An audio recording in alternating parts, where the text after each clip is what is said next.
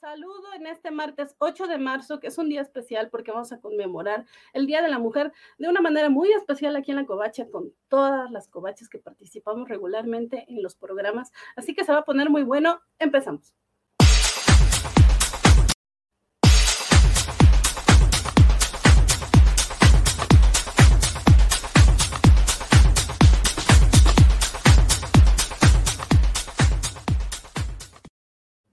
Los saludo de nueva cuenta, le agradezco a Vale el bonito banner, el intro que nos hizo. Y bueno, sí, como les decía, estamos acá todas las covachas que regularmente participamos. Faltan algunas covachas honorarias como Mim, Silva, por ejemplo, o como una nueva covacha que, que se está integrando a las covacharlas del domingo, que es María. Pero bueno, esperamos que más adelante se puedan integrar poco a poco. Y hoy le quiero dar la bienvenida a alguien que, con quien no había tenido oportunidad de, de interactuar en estos programas, pero bueno, pues ya estamos aquí, siempre hay una primera vez y desde Chihuahua le damos la bienvenida. Hola, aquí Nat de la Covacha Anime y Elizabeth, pues como te decía ahorita, un gustazo estar aquí, un poco nerviosa. No, no, no te pongas nerviosa, ya te irás soltando, verás. Muy bien, eh, ya eh, también quiero darle bienvenida desde el otro lado del charco a... La señorita Melón de las eh, covacharlas y algunos programas donde pues opino por opinar y estalquear y ya está, pero sobre todo las covacharlas. Muy bien, muchas gracias. Y, y, y Cobocho Bits. Ay, que perdón, perdón. Hasta a ti se te olvida. A ver, es que esto lo llevamos un programa, en todo esto ya no lo tengo metido en la cabeza. Como 8 bits, sí, sí, sí. Muy bien. Y eh, también desde el otro lado del charco le damos la bienvenida. A Bitcochan.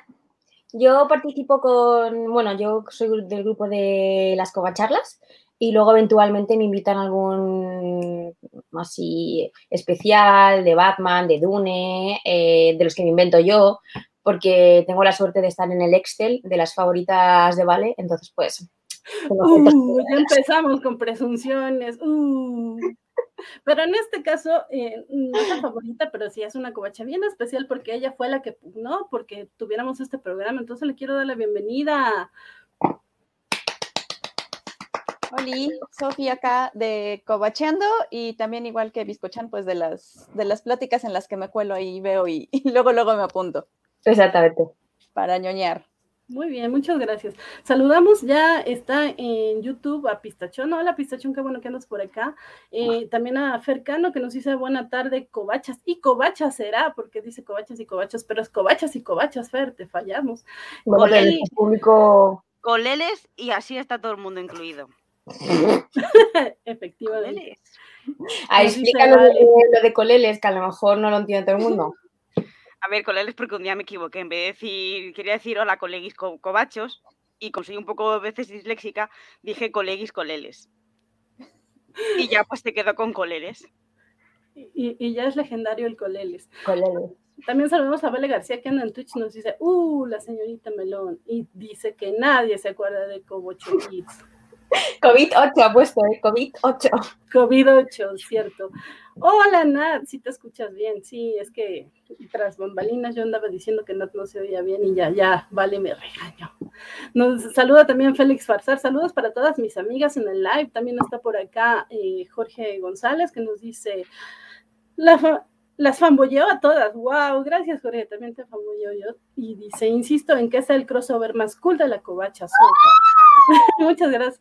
Y tenemos a Rodrigo Díaz Paz, que hola Rodrigo, que nos dice qué gusto verlas a todas. Abrazo y nos pagó un super chat en YouTube. Muchas, muchas gracias, Rodrigo. Claro, digo. Gracias. Y nos dice Vale García, Biscochan sacando el chisme. Vale, ya me conoces, salseo, salseo. Salseo. Pero bueno, también eh, aprovechando que andan por acá Fer y, y Félix, quiero da, mandarle un saludo muy especial a Chelito y a, y a Lisa, que ellas siempre son unas covachas, son nuestras covachas más pequeñas que casi siempre nos andan viendo. Yo espero que por gusto y no porque sus papás los, las obligan a ver, a vernos, pero Cantamos saludos, el Chelito, saludos, Lisa, saludos a mi Mo, que por ahí también anda mi sobrina. Muchas gracias a, todas las chicas y a todas las covechas que nos ven, que no participan de este lado, pero siempre están en el chat y demás. Muchas gracias. Esperemos que les guste este programa. Y, bueno, vale, acá ya empezó. Van, Sofía no eres de las favoritas y yo soy el que traiciona. Claro que sí, vale. O sea, es que no, es que no quiero hacer de menos al resto del panel, digo, todas mis favoritas, a todas las quiero, pero en este caso es bien especial Sofía, porque ella fue la que eh, propuso el, programa. Alejandro García nos dice saludos a toda la mesa y nos dice Félix que si la lo dejamos acompañarlo, acompañarnos o hay cláusula, Félix. Por supuesto que puedes acompañarnos siempre que quieras, Félix. Nosotros encantados de tenerte por acá. Saludos también a Santo García Martínez. Saludos a las cobachas. Hola, Santo. Muchas gracias por andar por acá. Y muchas gracias a las 16 personas que ya están conectadas y a todos los que se van integrando. Muchas, muchas gracias. Eh, nos dice Alejandro García, es el No Way Home de la covacha. Aplausos. Muchas gracias. Y, Beatriz Esparza, Betty también anda por acá muy seguido. Muchas gracias. Dice, hola, hace mucho que no las veo, pero esto no me lo podía oh, Gracias. Sí, tú también eres una, una covacha de, de las del chat, Betty. Muchas gracias. Y, bueno, eh, el amarranavajas vale, dice hola, por cierto. Pero ya, vi que es, es, de, es de soy covacha andar de amarrar bajas, ya me di cuenta. Compra, espera, ¿cuál es esa frase? ¿Amarrar navajas? ¿Cómo? Amarrar navajas. ¿Eso qué es? O sea, una aplicación de eso. Que quieres hacer discordia. Ah, ah claro. Amarrar navajas. Oh, sí, perdón, chicas, a mí se me va. Nada, nada, no, no, a mí me encanta aprender estas cosas, me parece muy bonito. Nos dice Santo que así da gusto verlos en vivo en la covacha. Y pues a nosotras nos encanta hacerlo y, y, pues acá andamos, chicas. Y bueno, eh, yo les decía que nos dice Pistachón que dónde está Vale, pues en el chat, Pistachón en el chat. Hoy lo mandamos a la banca, pero por ahí anda. Eh, y de nuevo acá nos dice Félix que si podríamos volver a saludar a Lisa, estaba sacando su postre y no escuchó. Pues sí, Lisa, hola, te, damos un saludo muy fuerte en este Día de la Mujer. Eh, hola. Estamos muy orgullosas y muy honradas de que seas parte de las covachas y eres de nuestras covachas más pequeñas en edad, pero siempre estamos muy felices de que nos acompañes, Lisa. Muchos besos, igual a Chelito y al Amor muchos besos y a todas las niñas, chicas que nos ven, muchas gracias. Em, nos dice eh, Jorge, voy a asumir que tiene que ver con las peleas de gallos el término. Amarra navajas. Es que a los gallos en las peleas de, les ponen unas navajitas. Oh. Y el que les pone las navajas los está enfrentando y, ya se enojan y ya pelean. Sí, tiene todo el sentido. Pero una pregunta, ¿eso allí es ilegal? Eh, dependiendo eh, del estado. Dependiendo del estado, pero sí. O sea, cada vez es más, más. Se supone que tendría que serlo en todos, porque por los derechos de los animales no, no debería Pero todavía no. A ver, aquí en España los toros no son ilegales, ¿eh? Vienen a ser como peor que eso. Sí, sí, sí. O sea que. sí, todavía nos falta, chicas. No, no, nos falta en general al, mundo entero. Sí, sí, al mundo en general. Sí, sí, al mundo. Y no vamos a hablar de cosas tristes todavía, porque sí, estamos en una época así medio tristona, pero pues no, no, vamos a empezar con, cosas bonitas. Entonces, eh, pues chicas, si me quieren contar algo de, para empezar, de cómo fue que se introdujeron a este mundo de ñoños, que mucha gente dice por ahí que está eh, permeado por los hombres, que principalmente los hombres eh, son los que lo dominan. Eh, ¿Qué opinan ustedes? ¿Y cómo es que entraron? Y demás. Yo puedo comentar rápido. Yo creo que como millennial, no, es muy a todas, o sea, era imposible no tener algo de ñoño. Yo desde chiquita, mi papá me grababa videos beta. La verdad es que ignoro en, en, en, formato beta, que es como el VHS, pero un poquito más pequeño.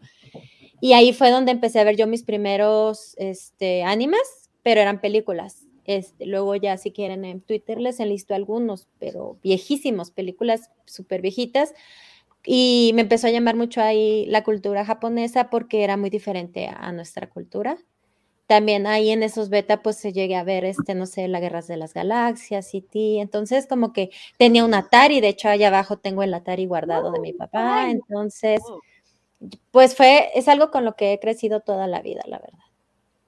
Y no siento, este, jamás me han hecho menos nadie, pero yo soy un poquito menos, o sea, no demuestro tanto mi pasión, es algo como muy personal. La verdad es que ahora en la covacha ha sido la primera vez que yo platico tanto de mi, de mi gusto por el anime, por ejemplo. Yo no lo hablo eso con mis amigos. Ok. Y, eh, como pregunta personal, ¿por qué no lo hablabas? ¿No, no te inspiraba a hablar? Porque ellos no son otakus. Entonces, la verdad es que extrañamente nunca he tenido amigos otakus. No sé a qué se deba, nunca me he relacionado tanto, entonces siempre fue algo muy personal. Yo creo que tiene que ver que Chihuahua es un pueblo muy, bueno, es una ciudad muy pequeña o un pueblo muy grande, como lo quieran ver, y, no tuve nunca la oportunidad de relacionarme con gente que le gustara, entonces ya fue algo como muy, muy de mí. Ok, gracias, Nat. ¿Quién quiere continuar, chicas? A ver, pues en mi caso, que básicamente también es el caso de Virginia, las dos de pequeñas crecimos viendo dibujos en la televisión y el primer recuerdo así, más así que tuve, yo creo que fue pues Dragon Ball, Juana y Sergio, eh, lo que nos llegaba, campeones, Oliver y Benji, lo que nos llegaba de, la tele. Y en, y en, mi casa, yo tampoco he sentido nunca ni discriminación porque yo es verdad que tengo la suerte de que mi mejor amiga es mi hermana. Entonces, entre las dos, pues siempre hemos tenido el, el apoyo de, eh, tía, mira, he visto este manga, oh, mira, mírate esto. Entonces, entre nosotras siempre ha sido bien y luego también tuvimos la suerte que en el colegio no teníamos amigos frikis, pero tampoco nos hacían bullying ni nada por el estilo. O sea, tuvimos una infancia bastante feliz y, bastante larga, por así decirlo. Y luego ya empezamos japonés, encontramos a gente afín a nuestros gustos y, y ya, y luego yo empecé a estudiar cine, con lo cual siempre estuvo todo, estuvimos siempre bien. Entonces, en nuestro caso, pues yo creo que fue con la tele, porque Virginia también grababa los, los en VHS, nosotros teníamos VHS, no Betacam. Y veíamos Inuyasha también, porque lo echaban a las 3 de la mañana, a las 3 de la mañana, o sea, ¿quién vino Inuyasha a esas horas, sabes?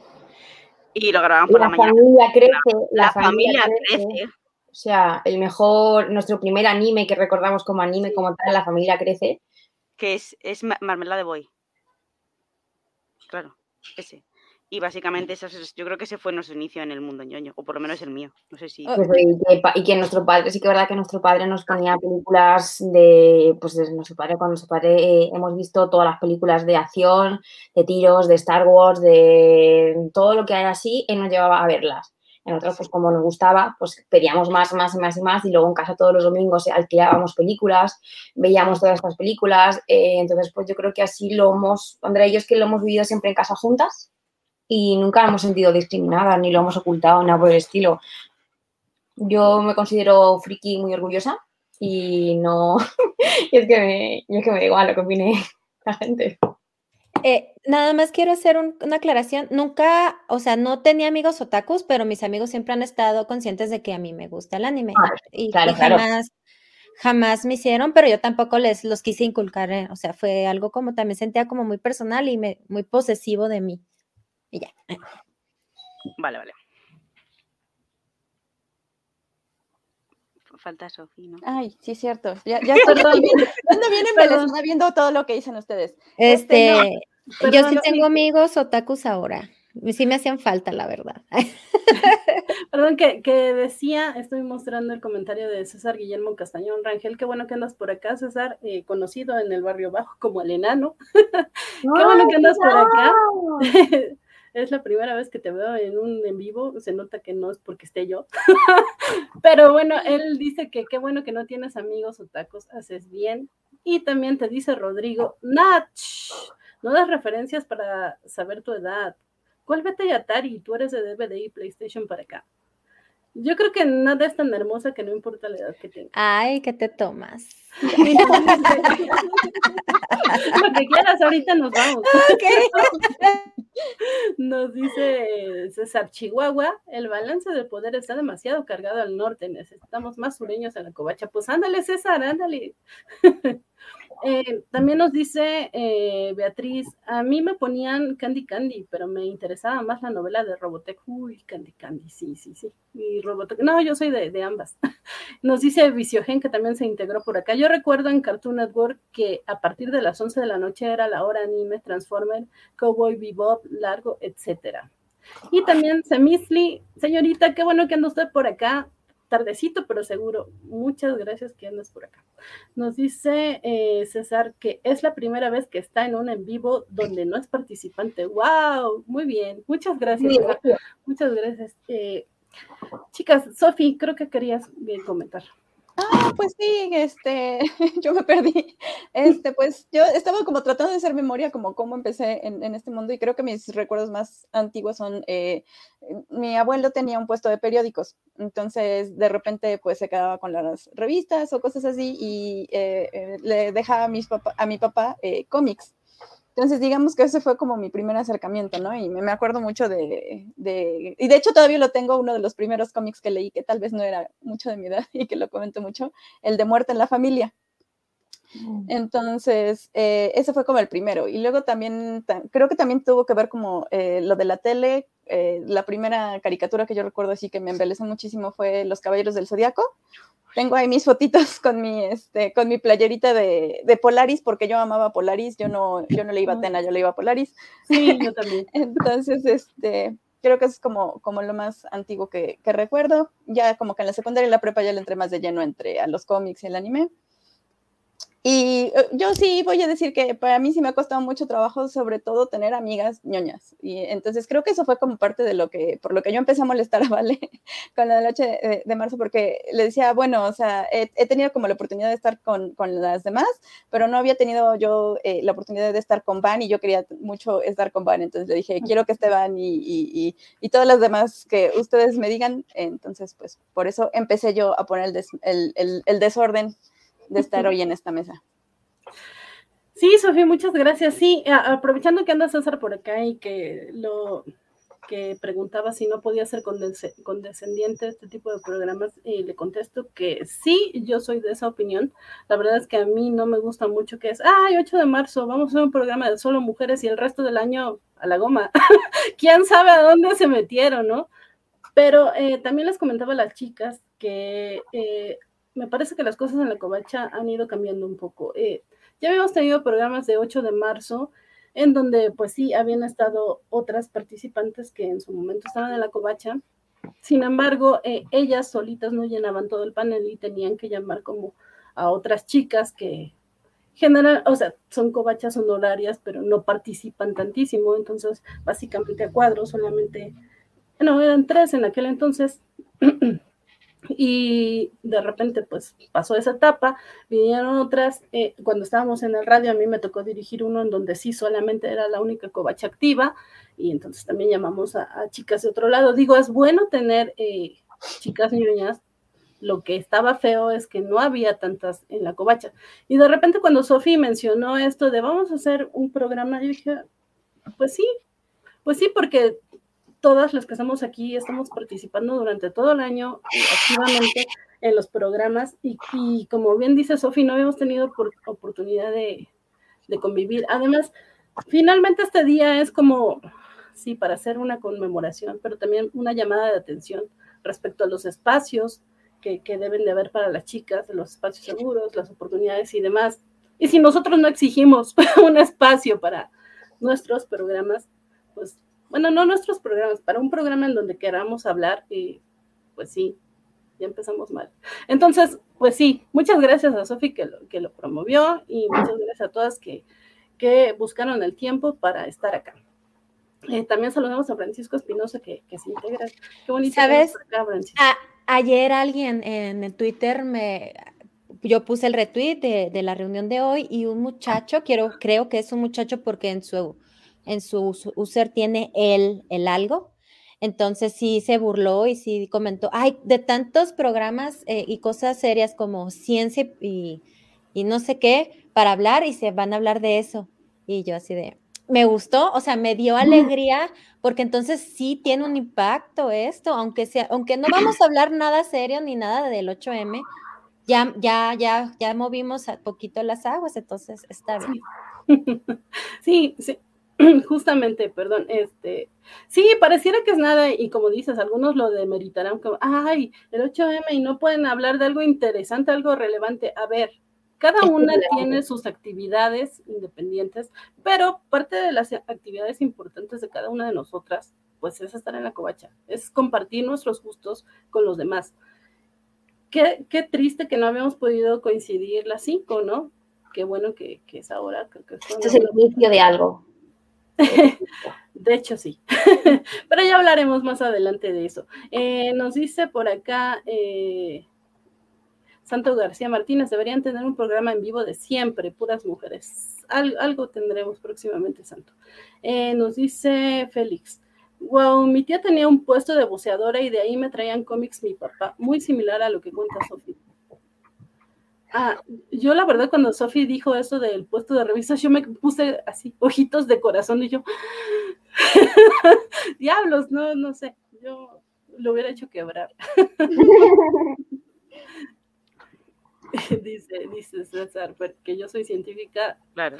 Pues sí, pero eso no importa, digo, ahorita estamos hablando de cómics eh, hay otros espacios para hablar de ciencia, Exacto, aunque si hablamos de ciencia también, ¿no? Era la covacha, le digo, o sea, date cuenta, la covacha es para ñoñar, y lo que queremos es que nos dejen ñoñar en paz, entonces, ya. Bueno, y era falta que Van nos cuente sus, sus inicios. Yo, muchas de más, muchas de más, pero ella está aquí en plan secretismos. No, sí estoy así, en mis tiempos. no, eh, fue algo parecido a lo que dice Betty en el, en el chat. Yo veía Candy Candy. Bueno, creo que también se parece un poco a lo que dijeron cada una de ustedes, pero más que nada, eh, pues lo que cambia son los programas, ¿no? Por la temporalidad. Pero sí, creo que yo inicié también por la televisión y las películas, eh, veía los personajes, principalmente Wonder Woman en la tele y en las caricaturas y más yo decía, wow, quiero ser como ella. y me vestía como ella y daba vueltas y demás. También era muy fan de las eh, X-Men, eh, que de repente, e-, eso está muy feo, las X-Men y son, son mujeres, pero bueno, me sentía cada una de ellas. Y me encantaba que Tormenta era como la líder. Sí. Eh, sí. Sí, no, dicho no, bueno, es que para mí siempre fue más la líder que cualquier otro. Y, eh, y también me gustaban mucho todas estas chicas mágicas, eh, las guerreras mágicas. Eh, Sailor Moon. Sailor Moon, demás. Y otras que seguro ustedes no conocerán. Pero ponos a prueba, ponos a prueba. Como la Label, Gigi. Eh, ¿Ves? Y tú no. Mejor no me. Bueno, pero sí que alguna igual nos suena, que Internet es un mundo muy amplio y algún vídeo habremos visto en algún momento. Pero sí, eh, así como ustedes comentaban, las veía en la televisión y después ya me, llamó la atención y decía, no, quiero conocer más, leía cómics, leía mangas y, demás. Pero bueno, eh, vamos a, al área de cada una, chicas, y, y vamos a, empezar por el manga que, que, Nat nos, nos cuente. Bueno, si quieres, no, Nat, si quieres, no, no, a mí siempre me gusta hacer la primera porque ya me puedo relajar. Entonces, rápido, rápido mi. Este, pues la verdad es muy complicado. Sí, perdón. Vamos, cuéntanos eh, cuáles son como eh, los personajes que admiras y las realizadoras que admiras y por qué en el mundo del manga, anime o tu área. Este, a mí me gustan las las eh, personajes principales que son muy, muy terrenales con las que me puedo identificar fácilmente les comentaba ahorita que tengo el ejemplo que voy a ver mi, mi acordeón porque tengo muy mala memoria para los nombres japoneses, aunque lo crean. Tenía, por ejemplo, otro día estábamos hablando ahí en Twitter de Oran Koku Host Club y eh, se trata de una chica que se hace pasar por chico. Es mucho más complicado que eso, pero ella es muy estudiosa y muy trabajadora y es muy buena persona y pues todo eso me gusta mucho de los personajes. Este, y y está hecho por una mangaka. Este, ahorita no, no me acuerdo bien del nombre de la mangaka, ahí lo tengo este, anotado. Entonces, realmente a mí no me gustan tanto los personajes OP, como dicen, o sea, a mí me gustan los personajes femeninos que, con los que me puedo relacionar.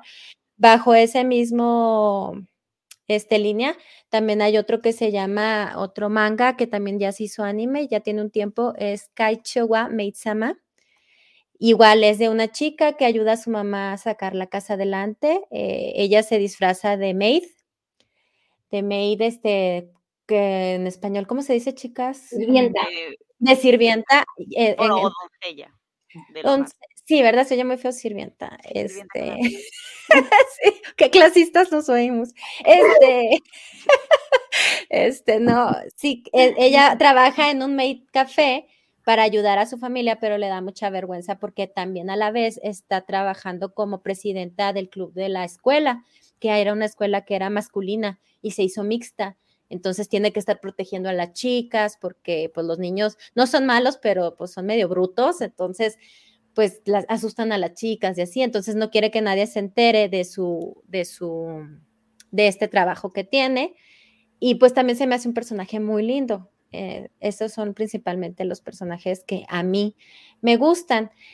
Eh, realmente de las mangakas no tengo mucho que decir, nada más iba a mencionar a, por ejemplo, las grandes mangakas que vienen siendo las de Sailor Moon, este, que ahorita no me acuerdo del nombre y lo acabo de, ah, aquí está, Naoko Takeuchi, este, que pues eh, Sailor Moon es un anime muy de su tiempo, lo recuerdo con mucho cariño, pero no creo que sea actual.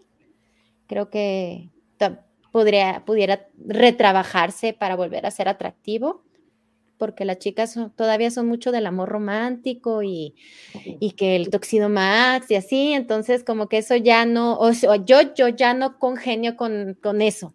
Por eso me gustan más estas otras muchachas. También tenemos a otro gran pilar del anime, así que era que es mujer, que es la que hizo Radmin Medio e Inuyasha, que ella se llama Rumiko Takahashi.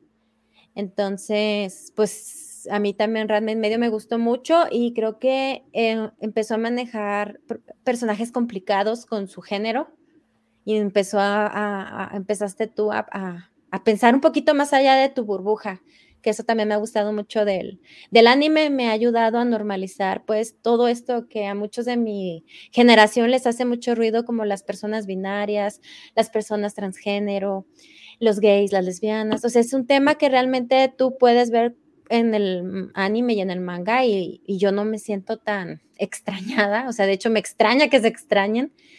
Eh, y, y, yo creo que ya, ah, y nada más para que sepan, pues otras grandes mangakas que han hecho chonen y muy buenos chonens. Este, el chonen es el género que se dedica a, los jóvenes, que son las peleas como Naruto y todo eso, ¿no? Entonces tenemos a la de Full Metal Alchemist. Oh.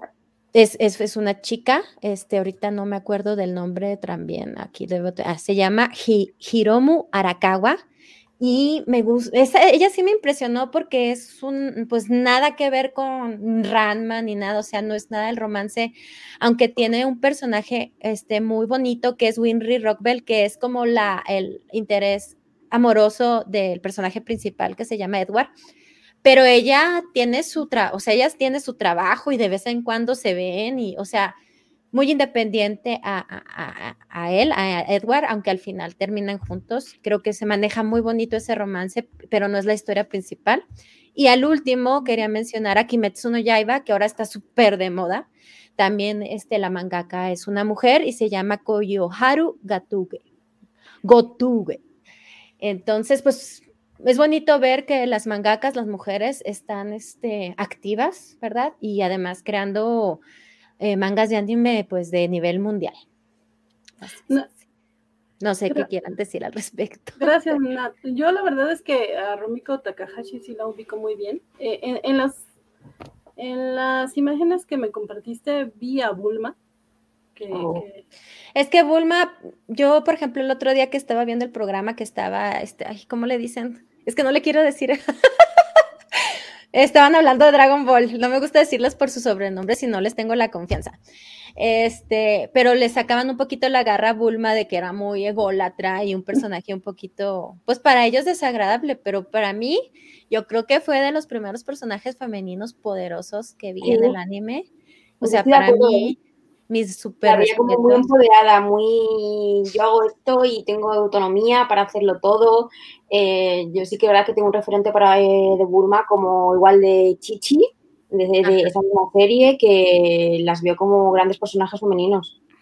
Sí, claro, claro. Este, entonces, pues yo quiero este, un homenaje a Bulma, la incomprendida tal vez, porque estuvo muy este, a la crítica de mucha visibilidad masculina, como que los hombres no era su, su, mujer ideal por como ella era sensual, inteligente, independiente, con un ego grande que rayaba en la vanidad, que tal vez a ellos no les gusta, les gustaban más sumisas y todo. Entonces, yo creo que Bulma sí fue de mis primeros personajes este, más queridos y hasta la fecha, o sea, me, encanta. Sí, yo no recuerdo a Bulma con. o sea, no. Recuerdo casi peor a Chichi, me parecía un personaje un poco más plano Chichi que Bulma. Sí, claro. porque era, era como. Chichi, su personaje, su enfoque estaba más como la mujer de Goku, tal, no sé qué, pero bueno, la verdad que era muy independiente, tenía el negocio de Capsule Corp, eh, o sea, hacía muchas cosas Bulma, entonces yo Bulma sí que la tengo con un muy buen recuerdo. Aquí en, en México, Chichi se tradujo como Milk, porque pues yo creo que Chichi la relacionaban con la chichi, o sea, no sé. es milk. Es el chichi. No, pero chichi, chichi en realidad eh, en japonés chichi es, como, es como papá. pero aquí en España podría haber cambiado el nombre de chichi por otra cosa, porque aquí el chichi es el chichi. ¿Qué es el chichi? Pues el, el, el, el de este. Ah, la de esta, la de esta. Mira, es de Chichi. Entonces llamando el personaje Chichi. ¡Hala! Dice Francisco. ¡Hala! ¡Qué distinto! Que lo haber cambiado, ¿eh? Pero me hacía gracia. Entonces la dejaron como Chichi. Sí, mira, lo que le pasó a Chichi es algo que le pasa a la mayoría de los personajes importantes femeninos en todo el anime. Y es que su mayor lo mejor que le puede pasar a un personaje femenino es casarse y ser una perfecta ama de casa. Yo creo que ahorita nosotras entendemos que es es súper bueno eso, si eso es lo que ellas quieren. Perfecto, pero pues creo que se puede explorar otras cosas, o sea, en el, por ejemplo, en Naruto tenemos a Hinata, que es la, que también era un personaje genial y pues o Sakura, yo creo que Sakura es una tristeza lo que hicieron con Una de también eh, divina ella, entre las divinas. Entonces, pues sí, eh, ese, yo creo que ese sería un bonito programa porque da para largo, eh, como el anime batalla para dignificar a los personajes femeninos. Y ya. Yo, yo quiero retomar como algo que dijiste sobre Sailor Moon y que sí es muy importante porque yo he estado viéndolo con mi hija apenas. Eh, vimos la versión nueva, que es la cristal. Y justo eso, ¿no? De repente decía yo, ¿cómo es que podía yo ver esto cuando estaba niña y decir, ay, sí, toxido más, ¿no? Y de repente decía yo, es que no hace nada. O sea, el tipo literalmente llega y dice, oh, mi trabajo está aquí hecho igual que en el meme, ¿no? Entonces creo que sí es muy importante esto que dices de, de, de cómo hay estos personajes, por ejemplo, mmm, en, o sea, pienso en, en, Naome, que es una, una, una, chava muy chida, también este, ay, ¿cómo se llama la de, la de mm, Ranma? Kaome, ¿no? Akane, Akane Tendo. Akane, Akane también. Eh, a mí me encantaba Akane porque era un, un, personaje totalmente distinto a lo que uno estaba acostumbrado. O sea, y también por eso digo yo, a mí me gustaba más este Hilda que, que Atena, porque Atena estaba así, oh, rezando y todo, ¿no? Y, y, en cambio Hilda era como muy activa. Entonces, creo que, por ejemplo, a mí eh, en, en, mi infancia sí fue como muy importante ver estos personajes, eh, sobre todo en, el anime, que sí son muy distintos, ¿no? Y que no necesariamente están ahí como, como siendo lindas. Digo, está bien si quieres ser linda, pero, pero que no sea el único modelo que tienes, ¿no? O sea, que tú puedas escoger cómo quieres ser. Pero como eres, como dices, de niña te fijas en los personajes dulces y ya cuando vas creciendo dices, ah, por ejemplo, a Kane quería ser como su hermana mayor, pero ahora que crecí dije, la lista era Nabiki que era la hermana del cabello corto. Dije, esa era la, la, que sabía qué onda. Entonces, pues vamos mejor, vamos evolucionando, o sea, somos ya, pues ya estamos un poquito más grandes y, percibimos el mundo de, de, manera diferente. No sé a tu hija si le gustó Sailor Moon, a mí me súper aburrió. También traté de ver Crystal con mi hija y no, no, o sea, no pude. Pero de Sailor Moon igual, o sea, era un grupo de chicas, no necesitaban a los hombres tanto, pues eh, tenemos a uno de los este, parejas lesbicas más famosas, este, oh, Mercury, sí. Y pues también ahí estuvieron ahí otros, eh, estos este, sailors que eran hombres y los se transformaban en mujeres. O sea, todo eso que se, que se, que se manejó, pues yo les aplaudo su, su valor para manejarlo. Por acá en el chat eh, mencionaban a, a, las Clamp, ¿Qué opinan del trabajo de ellas? ¿Lo conocen? Supongo que a, sí. A ver, a mí las clam me gustan mucho. Lo que pasa es que las clam tienen un problema que casi nunca terminan lo que empiezan. Exacto. Entonces, pero quitando eso, por ejemplo, a mí uno de mis cómics, de mis mangas favoritos de las Clam es Triple X Holic. También a mí, sí. Pero o sea, Holic, flipa la bruja de la dimensión. pero Holic ya, o sea, Y tampoco Holic, sí que, ter- acabó, Holic sí ¿sí? que más o menos terminó. Pero porque a la vez que iba Holic, iba Triple X y Subasa. Entonces eran dos líneas que iban como a la vez. Y sí Mm. que es verdad que Triple X medio terminó con un final que, bueno, o sea, era, era una serie que era más fácil de terminar, pero Triple X nunca terminó. Y bueno, todo lo que hicieron Mm. las, las Clan entre medias, pues había cosas que nunca terminaban. Lo único que creo que terminaron fue Chobits, pero pues, es maravillosa. Chobits es muy guay, pero que Chobits fue una cosa más cortita. Pero a mí las Clam sí que me gustaban. Los personajes que hacía las Clam, los personajes femeninos creo que estaban bien hechos. Y también jugaban mucho con, con la cosa de la, la, gen- la gente no binaria, lo, el, jugaba mucho con eso y me parecía muy, muy bonito, en verdad. Y de hecho, las Clam también tienen a Tomoyo, que estaba súper enamorada de, de Sakura. Estaba todo el rato grabándola y también era claramente que, que le gustaba y ya está. Y nadie se lo preguntaba ni se lo planteaba. Aceptaban que a Tomoyo le gustaba Sakura y ya está. Y todo el mundo era feliz. Sí, sí, de acuerdo. Era como muy, muy. Era, era, era un poco acosadora, en verdad, Tomoyo, ¿vale? Era un poquito, ¿vale? Pero bueno, era un referente nuevo que teníamos de, bueno, no pasa nada porque te gusta una chica. Entonces, cuando eres pequeña y ves ese tipo de cosas, dices, vale, no pasa, en mi caso yo, es, vale, no pasa nada, está bien, no, no, no, hay nada- no hay nada malo conmigo. Entonces creo que es una cosa buena. Nos pregunta César que si las clams son las George R.R. Martin, Patrick Ah. Rothfuss del anime manga. Parece Sí. sí. O sea, son muy importantes, ¿eh? Sí, pero tienen más delito porque son más de una, ¿sabes? Es que entre Sí. todas podían terminar las cosas. Sí. Pues sí. Y, y más de una eh, serie inconclusa. Yo sigo esperando que termine en X, pero en fin. Eh, Yo también. Algún día sabremos qué pasa con eso. Nos pregunta Santo si les gustó Arale. La Hmm, recuerdo muy poco, pero sí, Yo- era, era bonita. La niña vi. de la caca. Ya, pero no me. Es que yo recuerdo también, tengo es la niña de la caca. eso no- Es este, Arale, creo que también la hizo el que hizo Dragon Ball. O Sí. sea, es lo mismo, era muy, era como, ¿cómo se dice cuando es capítulo, capítulo, capítulo? O sea, no era como una historia seguida. episódica, ¿no? Episódico, ajá. Siento que era episódico, entonces, pues era tierna, pero de ahí en más tampoco es que me, me causara un mayor impacto. Y, y ahorita preguntaba, este, Jorge, me parece que si Temari emparejaba un poco lo de Hinata. Eh, Temari es la esposa de, ay, se me olvidó. Eh, eh, ay. El de las sombras, que es mi favorito, Eh, Shikamaru. de Chikamaru. Pero no, o sea, ningún, o sea, Naruto es malo con los personajes femeninos. En general, ningún, yo creo que la única es la que fue Okage, que no me acuerdo ahorita. de vez, pero. Tsunade también acaba, acaba, acaba. Pues sí, sí. Y yo creo que ahí, o sea, sí. Sí, no, no es bueno Naruto con las mujeres, es un buen anime, pero sí te, te deja un mal sabor de boca con eso. Pero más que nada porque como son muy secundarias, yo creo que ni siquiera llega eh, a profundizar en ellas.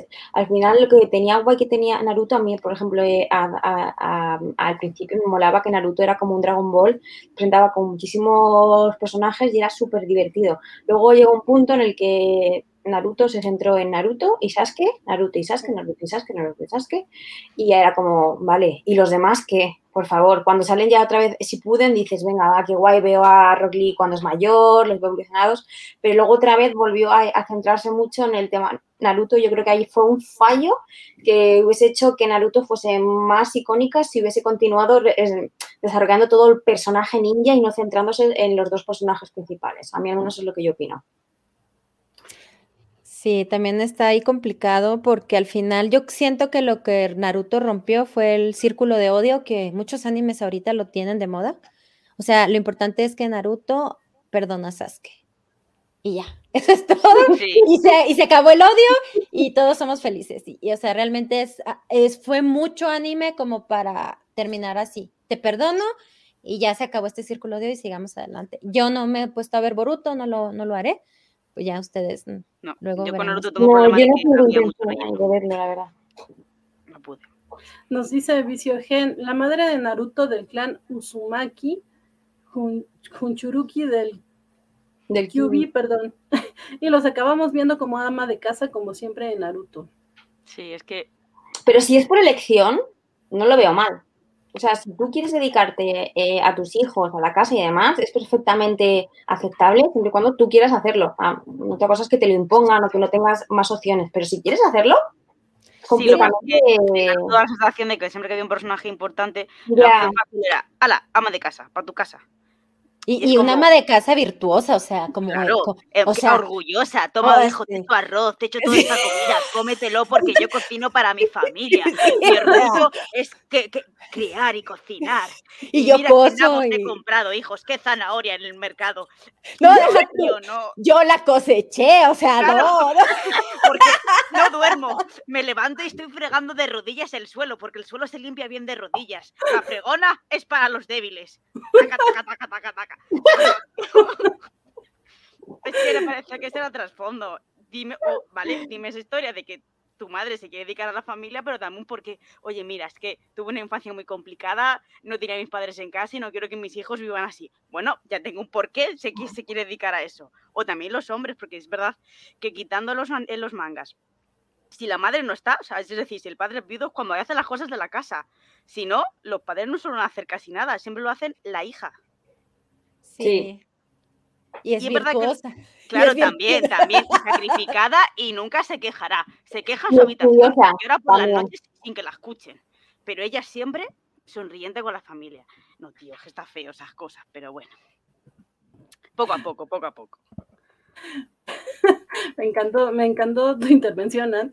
Y a mí- Pero sí. Pero sí, es muy cierto. Y, y era lo que quería mencionar rápidamente de, de Nat, que, que sí, Bulma me parece a mí uno de los personajes eh, mejor escritos eh, en el manga anime y, sí, merecí- merecía ser mencionado. Eh, rápidamente, algunos comentarios que nos dejaron, que por ejemplo Alejandro García, que estuvo en ese programa que comentas, Nat, dice, ¿se entendió eso de Bulma?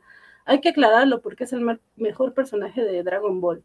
Eh, también nos dice César, con todo lo problemático que puede ser Dragon Ball, Bulma es uno de los mejores personajes femeninos de la cultura pop. Eh, lástima que no exploren el hecho de que es la amiga más antigua de Goku. Eh, también preguntaban que quién era Chichi y que ya dijeron que es Milk.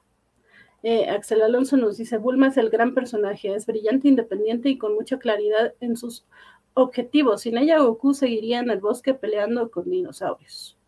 Ah, Es como. Bulma. Bueno, perdón, perdón, continúa. Bulma es la que lleva la trama de todo Dragon Ball, nos dice, nos dice Vicio Gen. Y bueno, creo que ya son todos los comentarios de Bulma. Iba a Ah. decir que Bulma es como Hermione en Harry Potter.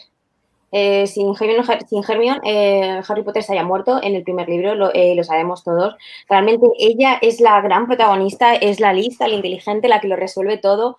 Ya digo, es que Harry estaría muerto si no fuese por ella. Que Harry Y no salva el culo en todas las películas. es que ni del tren, no ves que se le rompen las gafas. Es que no había ni de ser un burro, se hubiese caído, bajado las escaleras del tren, atropellado por, por algo. O sea, ¿no hubiese visto libros? Ya está, Sin Hermione no hubiese ido libros. Es la reina. Nos dice Romanuel que se perdió el chisme de Bulma. No, pues, no, Romanuel, pues puras fallas, ¿ves? Eh, nos dice también Félix que es la única amiga de Goku. Eh, y también por acá nos dicen, que, por ejemplo, Francisco nos dice que eh, Nabiki Tendo era su crush. Y también nos dice Axel Alonso que las Sailor Stars. Las Sailor las- Stars. que son las que son niños, o sea, son, son cantantes, creo, o algo, y luego se transforman en, en chicas, Magic Knight Reinhardt es chulo, nos dice Francisco. que son las guerreras mágicas. Ajá. Sí, sí, sí. Sí, muy bonito también. Pero también cae en el romance. O sea, como que van muy, muy OP las chicas y luego, pum, cada una encuentra su novio. Entonces, Nos dice eh, Jorge, pobre Tenten, a mí me caía bien y a nadie le falló, le falló más ese manga que a Yo- ella. Yo hice cosplay de Tenten. súbelo, sube una foto. Sí. Y Andrea iba de Ginata. Yo de Hinata, me puse hasta Wow. lentilla blanca. Wow. Ah, Qué padre. Yo no eso. ¿no? Yo nunca Primero que hicimos. Que fue el primer cosplay, ¿no? No, no. El primer cosplay fue el de Keroro y Tamama. No, eso fue después. No. Bueno, Mm. Pues ahí compártanlo para que lo Necesitamos la- fotos. en las redes. La buscamos, la buscamos. Tengo hasta un vídeo cantando en el karaoke del salón del manga, cantando Digimon, vestida de Hinata. ella. Genial. Nos dice César, hablando de animes populares y personajes femeninos, Evangelion original y Rebuild. Uf, pues hay, un, hay, un. Ah, ¿de qué? Porque ya estamos... de repente como mucho hate con ciertas ciertos personajes de Evangelion, ¿no? sí, pero pues eran, yo digo que era de su tiempo también, o sea, también no podemos criticar todo el pasado. Ya ahora que vimos la película, yo creo que se reivindicaron, no puedo decir esa palabra, este, Aska, supongo que hablan de Aska, ¿verdad? Entonces, pero ya, o sea, ya, yo ya la, la veo bien, es un personaje fuerte también, creo que no, no les gustaba porque era muy grosera con Shinji, pero Shinji también era muy lacio, entonces... se lo ganaba. Mira, es que Cindy era para echarlo de comer aparte, ¿eh? o sea, era duro, era duro de llevar ese muchacho. Nos compartes. De, de, de Evangelio, mi personaje favorito siempre va a ser Misato. Ay, claro, yo la amo. Sí, yo quería ser como Misato. Hombre, pues y yo, todo el día en mi casa con la cerveza y mi pingüino. Fantasía. Fanta, fantasía. Y los sexys en su. No, hombre, yo quería ser Misato. Y, pero... luego, qué poderadísima, iba ahí, decía sus Es que. Yo sí, le, sí, les fallé con Evangelion, pero otra, otra disputa de que quién era la chida estaba en Macros Robotech, que, que era Lisa o Min May. Y yo no. Lisa. Lisa, por favor. Yo no vi macro. tampoco. Sí, yo sé. Yo soy la vieja del panel, no importa. Algunos me entenderán. Somos, somos. Yo te, yo, me uno contigo. Pero acá Semixly nos comparte que su primer cosplay fue de Jill Valentine. Cosplay Covacha. Hashtag cosplay Covacha. Sí, sí, sí, vamos a hacer ese cosplay. Y digo ese cosplay. ese hashtag. Eh, nos dice eh, Viciogen, en Evangelion eran fan de Los Ángeles. Lástima que nunca nos extinguieron. Pero eso ya son problemas míos. Misato es la millennial original, nos dice César. Sí, sí, de acuerdo. Y no sé por qué, sobre todo por el pingüino. Ahí sí me perdí. Entendió mi referencia, Félix, y ya con eso soy feliz. Muchas gracias. Alguien la entendió. Muy bien, chicas. Pues sí, ya, ya nos seguimos acá, le robamos espacio a, la covacha anime, pero es que creo que sí, todas de alguna manera conocemos este manga anime y demás. Así que bueno, vamos a, pasar con otro tema, que otro tema que pues también por todos es conocido, es el de películas, y aprovechando que andan por ahí, te cedo la palabra. Eh, a ver, es que de películas en general, o sea, creo que es un momento en que las actrices, yo creo que tienen el, no voy a decir que deber, pero sí que ya que tienes conocida, pues di lo que piensas y hace un favor a la sociedad.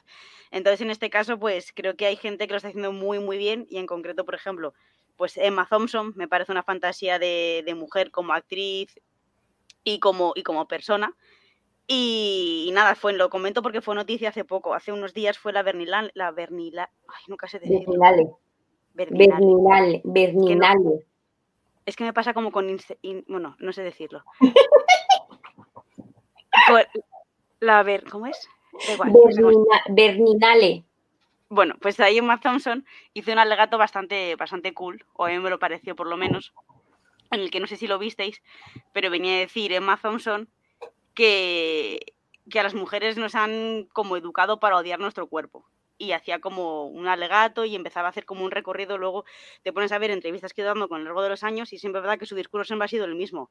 En plan de, mira, o sea, dejar a las mujeres que sean como sean, eh, no la estéis agobiando con su físico ni con nada y no hagas que una chica que acaba de empezar con 18 años tenga que adelgazar porque no está en tus cánones de belleza que tú tienes o la sociedad quiere que tengas.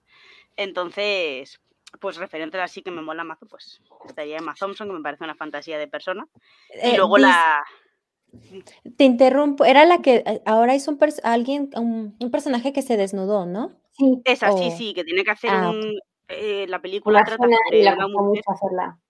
Sí, que empieza a hacer como, vuelve a, tener como citas y demás, entonces, claro, pues ella tiene, el, ella, ella tiene 60 y creo que 4 años y el personaje de 52. Y ella dice que nunca ha tenido ningún retoque y eh, tal cual es, es ella, o sea, no se ha operado de nada, entonces que es un reto enfrentarte al, al espejo y que siempre que intentas ponerte frente al espejo vas a cambiar automáticamente de postura para intentar tapar lo que no te gusta. Y que quedarte frente al espejo desnuda es un reto que a ella le ha costado muchísimo y que cree que es lo más difícil que hay en el mundo. Y es que en fondo es verdad, porque hay tantos cánones que es que es increíble. O sea, como, como la sociedad te, te hace ver que algo está mal cuando no está mal. O te hace odiar cosas que y no te dejan ni envejecer en condiciones, ¿sabes? Que es que cuando te operas al final acabas como peor muchas veces, intentando quitarte una arruga de mierda. Sí, la verdad que es, un tema muy interesante. Yo no eh, conocía ese discurso, no me enteré. Ojalá que encontremos un video y después lo podamos compartir, porque sí, es, es como dices, un tema eh, que casi nadie menciona, pero creo que a casi todas nos pasa. Y la verdad es que yo no he conocido a una mujer que no tenga en algún momento una inseguridad por su cuerpo y es todo esto por los estándares que, que siempre nos están imponiendo, ¿no? Eh, yo sé que de repente Biscochan se presentaba diciendo que a ella no le importa lo que diga la gente y, está bien. Pero no, no, pero es que no importa, o sea, tengo una fachada, pero sí me importa. pero creo que indudablemente sí en algún momento puede llegar a afectarle, ¿no? Entonces, eh, qué, bueno que ella siendo una figura reconocida haya, haya dicho eso, porque sí, me pareciera que no importa, pero sí. Sí, sí.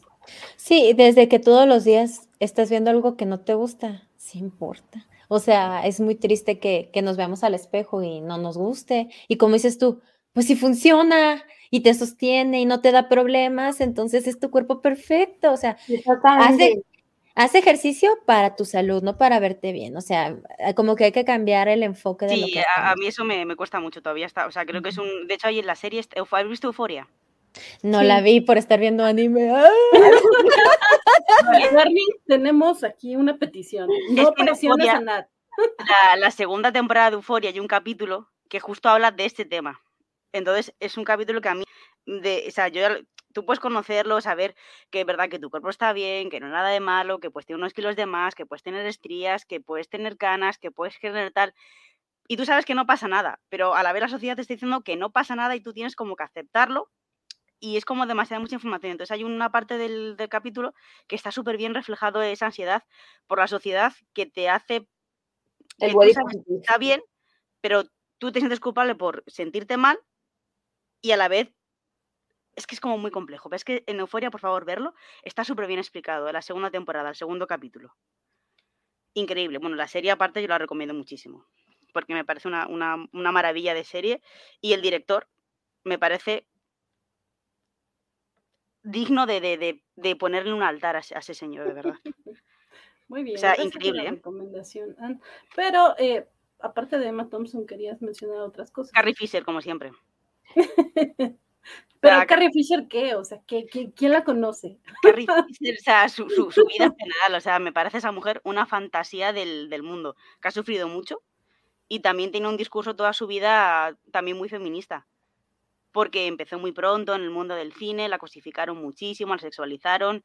Ella no estaba a gusto, pero es lo que tocaba, tuvo mazo problemas de depresión, de ansiedad, eh, alcohólica, drogadicta, eh, bipolar, todo.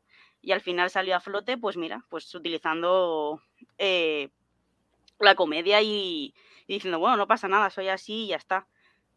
salió como buenamente pudo la, la mujer, el cine la dio un poco la espalda y se dedicó a, hacer que las películas funcionasen con el guion, porque ella es la que mm, eh, reeditaba los guiones, la mandaban un guion de cine y ella pues modificaba cositas. De hecho, la película de Hook, que es de mis favoritas, la, el guion lo modificó ella, daba como pinceladas, era especialista en, que los diálogos funcionasen en las películas, daba como frescura.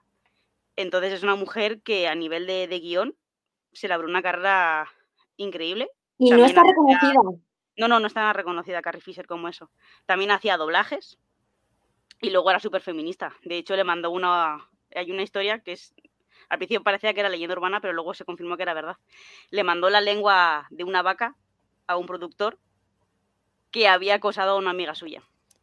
¿A quién? Wow. Eh, El que ahora estuvo en, en, en, en en la mira de todos. No, el era otro productor, no era, no era Harvey Weinstein, pero fue a, la- a raíz de eso. Había acosado a una amiga directora, o sea, guionista suya que se llama creo que Harper, y bueno, y luego es que siempre va con su perro, es que es una fantasía de señora. Era una fantasía. Y le dijo, mira, mm, la siguiente vez que acuses a mi amiga o a alguna otra mujer, lo siguiente que te manda en la caja no va a ser una lengua de vaca, sino otra cosa y la caja será más pequeña. Uh, Y ese señor nunca más volvió a acosar a nadie. genial, qué buena anécdota. Sí, sí, es que me parece una... Era, era increíble, Carrie Fisher. Descansa en paz, te quiero. Y el personaje que hizo de Leia, cuidado. Háblanos de Leia. No.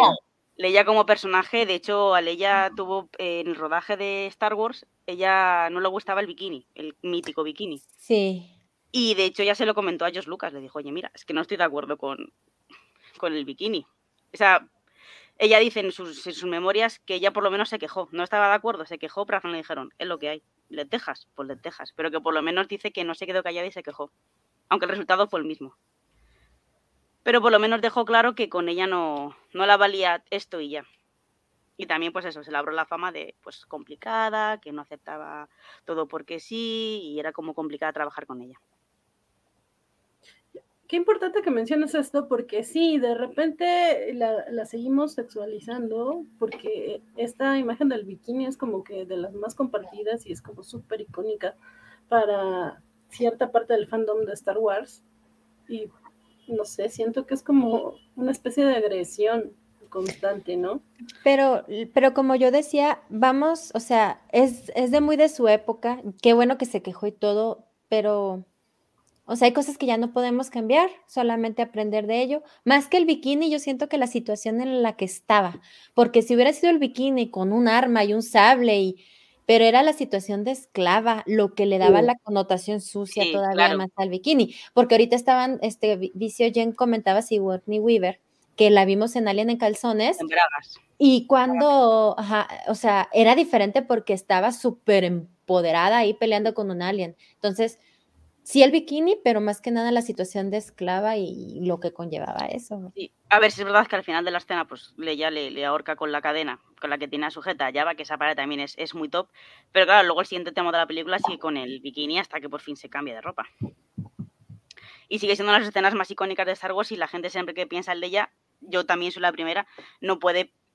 Te viene siempre el recuerdo de Leia y el bikini y Leia y las caracolas y luego el traje blanco de Leia, pero es inevitable. Y está en el recuerdo de todos.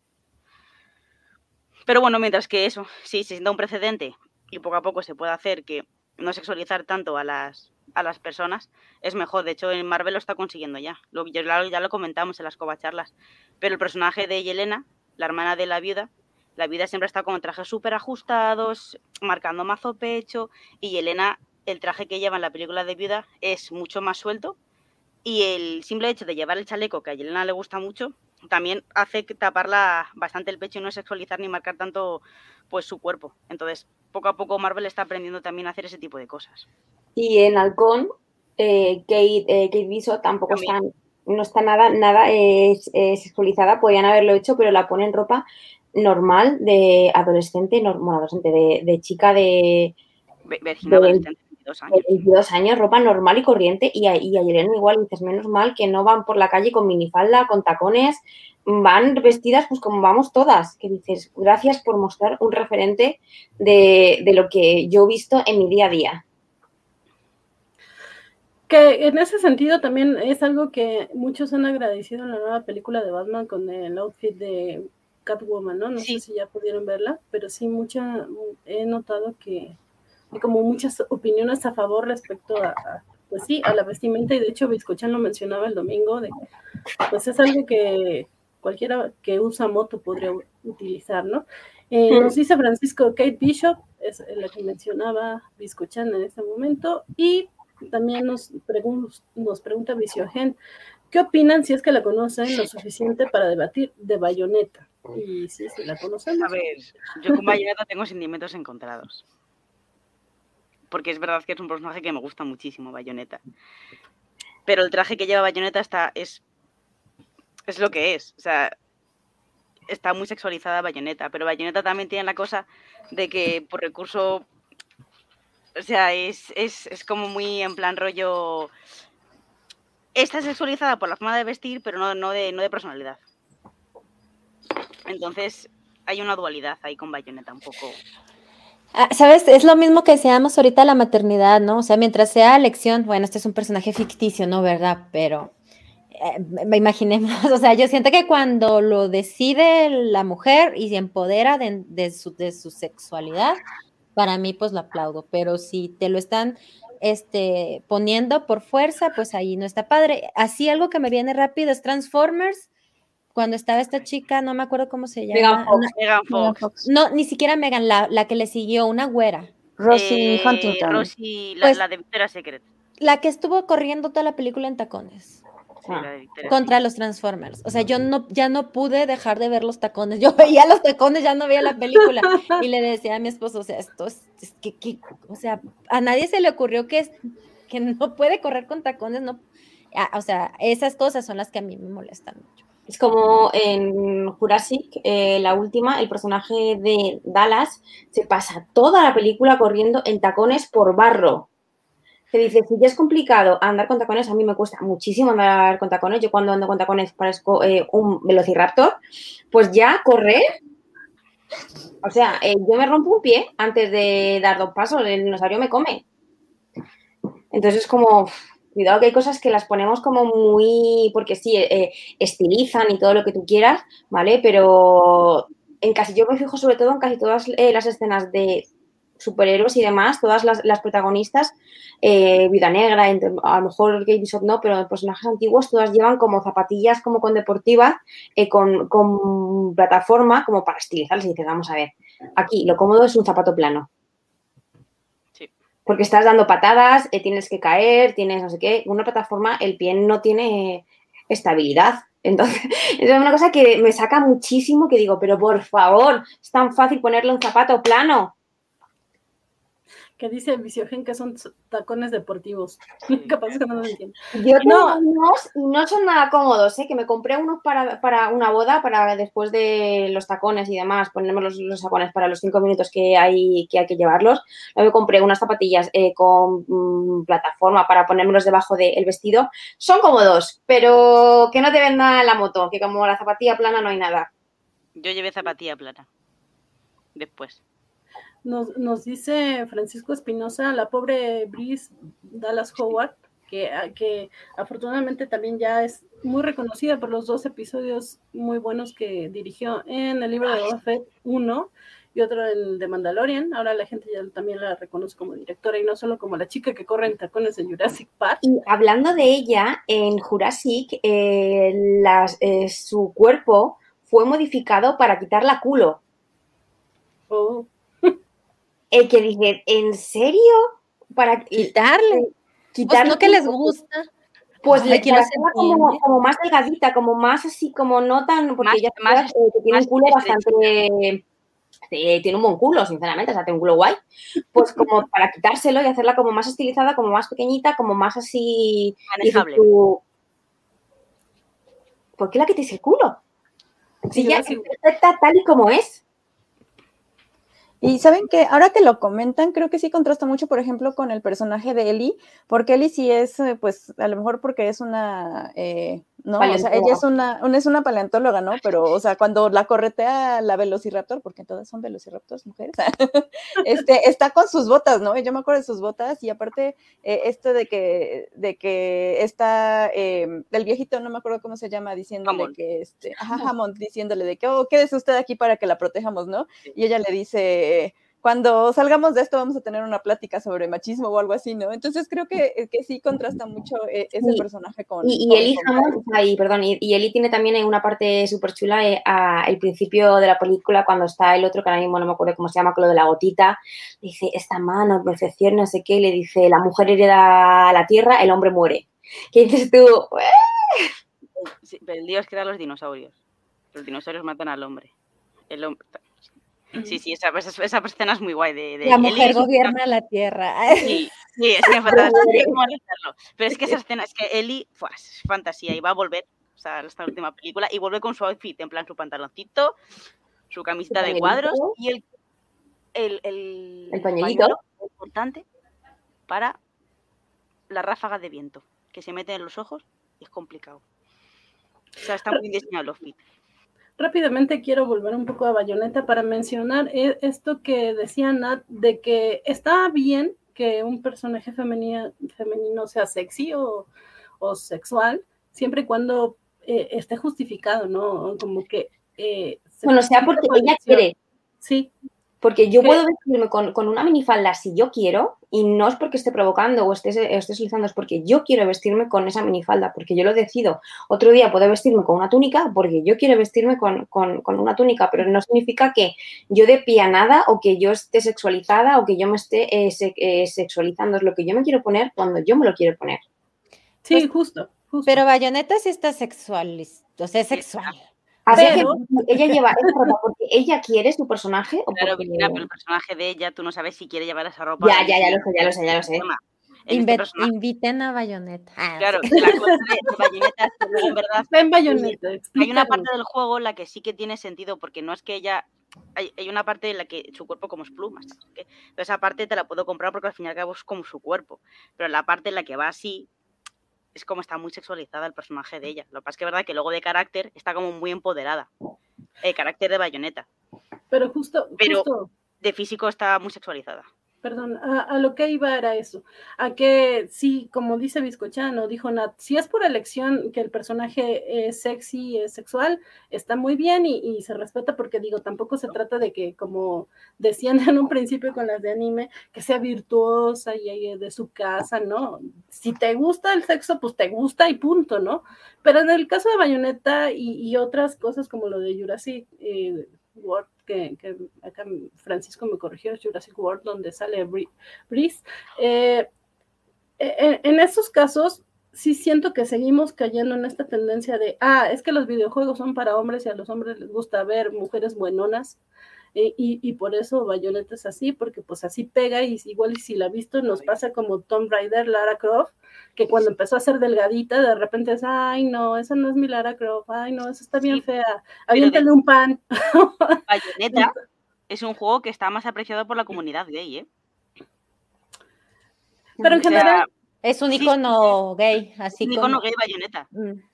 Porque okay. está muy exagerado, ¿no? Ca casi... Claro, y encima ya hay un trofeo en Play al poco de empezar que dice eh, el primer trofeo que era muy bien, puti, lo has conseguido, algo así, ¿sabes? En plan como Thor, o sea, en plan rollo perra, va, o sea, está como muy de ese palo el, el, los, sí. los, trofeos que tiene Bayonetta. Entonces es como, pues, es como muy, dentro de los gays está, está muy bien vista Bayonetta, porque tío, es como muy, llevado al extremo, pues, muy rollo drag, muy rollo tal. Ah, de, no ese sé, drag, drag, ajá. Sí, es muy rollo eso. Sí. Entonces Bayonetta pues tiene su punto. Sí, Sí, ok, Bayonetta era un mal ejemplo, pero es esto, de repente en, en, los videojuegos nos encontramos mucho con esa tendencia de sexualizar a los personajes como para enfocarse en el público masculino y, y bueno, acá nos dice Francisco como Falle Valentine, que su personalidad marca una cosa, pero el vestuario está hecho por y para hombres. Y nos dice Alejandro García como Lara Croft, genial personaje, empoderado en las nuevas entregas, pero justo lo que decía que... A mí me encanta Lara Croft, pero de repente sí, eh, sí noté muchas quejas porque estaba delgadita y es que, ay, no, como les dije, aviéntale un pan y demás. Sí. Se me hace como muy injusto porque que, queremos creer que sí, que nos importa la profundidad del personaje y a la hora de la hora vemos que no. Te estás pero, peleando con el sol. Sí, no, no. Es que. Okay. Dile al sol que venga a pantalla a comentar. Eh, si sí, no, espera, dame un segundo, dame un segundo. Sol, ven aquí, guapa. Es que ha venido mi novia y está tocando las narices. Ven aquí, ah. guapa. No, ahora no, ahora no quiere. Ah, sí, ah. No. Ahora no, ahora no. Lo suponía. Es que no me con todo el ojo. Pues dile a tu sol que se aparezca cuando quiera. Y, y, eh, y, tan tan. De, del comentario anterior de Faye, quería decir, vamos a lo mismo, Cowboy Bebop también, eh, pues ya tiene sus años, o sea, eh, es un, una serie de su tiempo y ahorita sería muy, muy extraño que haya otra Faye. De hecho, en la adaptación que hubo en Netflix, que no la vi, pero lo poco que logré ver, Faye tenía un traje bastante padre, o sea, botas, short, malla, o sea, algo a gusto para moverse. Entonces, pues, no sé.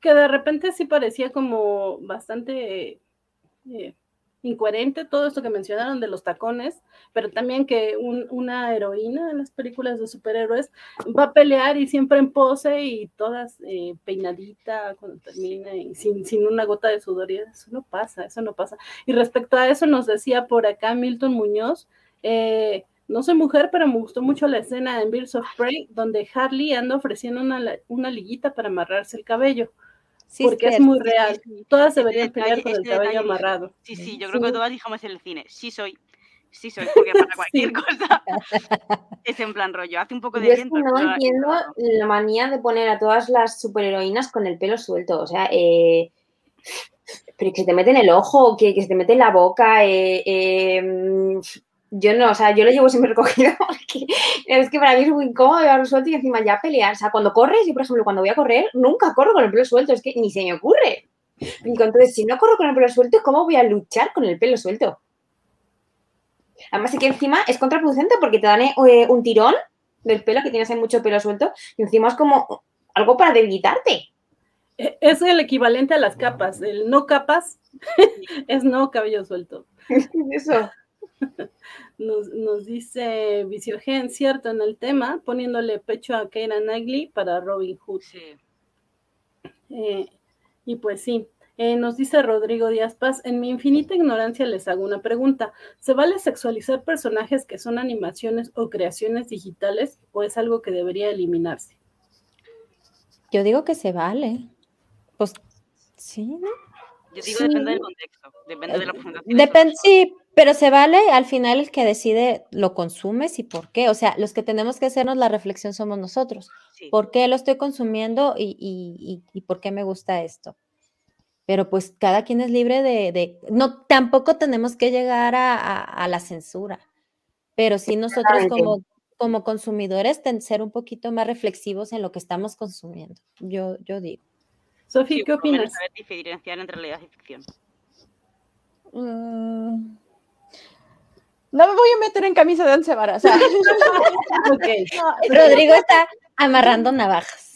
Yo, yo creo que, eh, yo más bien lo pienso como en el asunto de la representación, ¿no? O sea, porque esto juega un papel doble. Entonces, eh, eh, creo que sí tiene razón Nat. O sea, en primero como nosotros como consumidores que estamos, que consumimos, válgase la redundancia, pero creo que también es importante como que eh, también empezamos a tener eh, todo tipo de personajes, ¿no? O sea, sí, sí creo que es válido, pero creo que también tenemos que ir como que cambiando tanto de cómo se, se, se crean las cosas, tanto de cómo lo consumimos.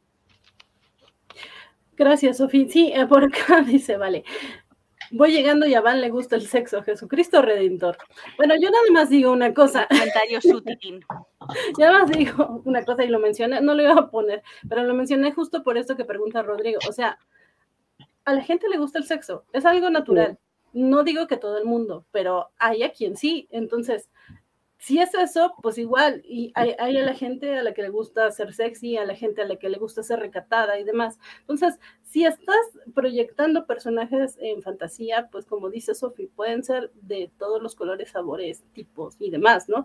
Entonces, sí, no creo, como bien dicen, que la censura este, sea adecuada, solamente es, eh, pues, fijarnos de repente cómo el contexto, ¿no?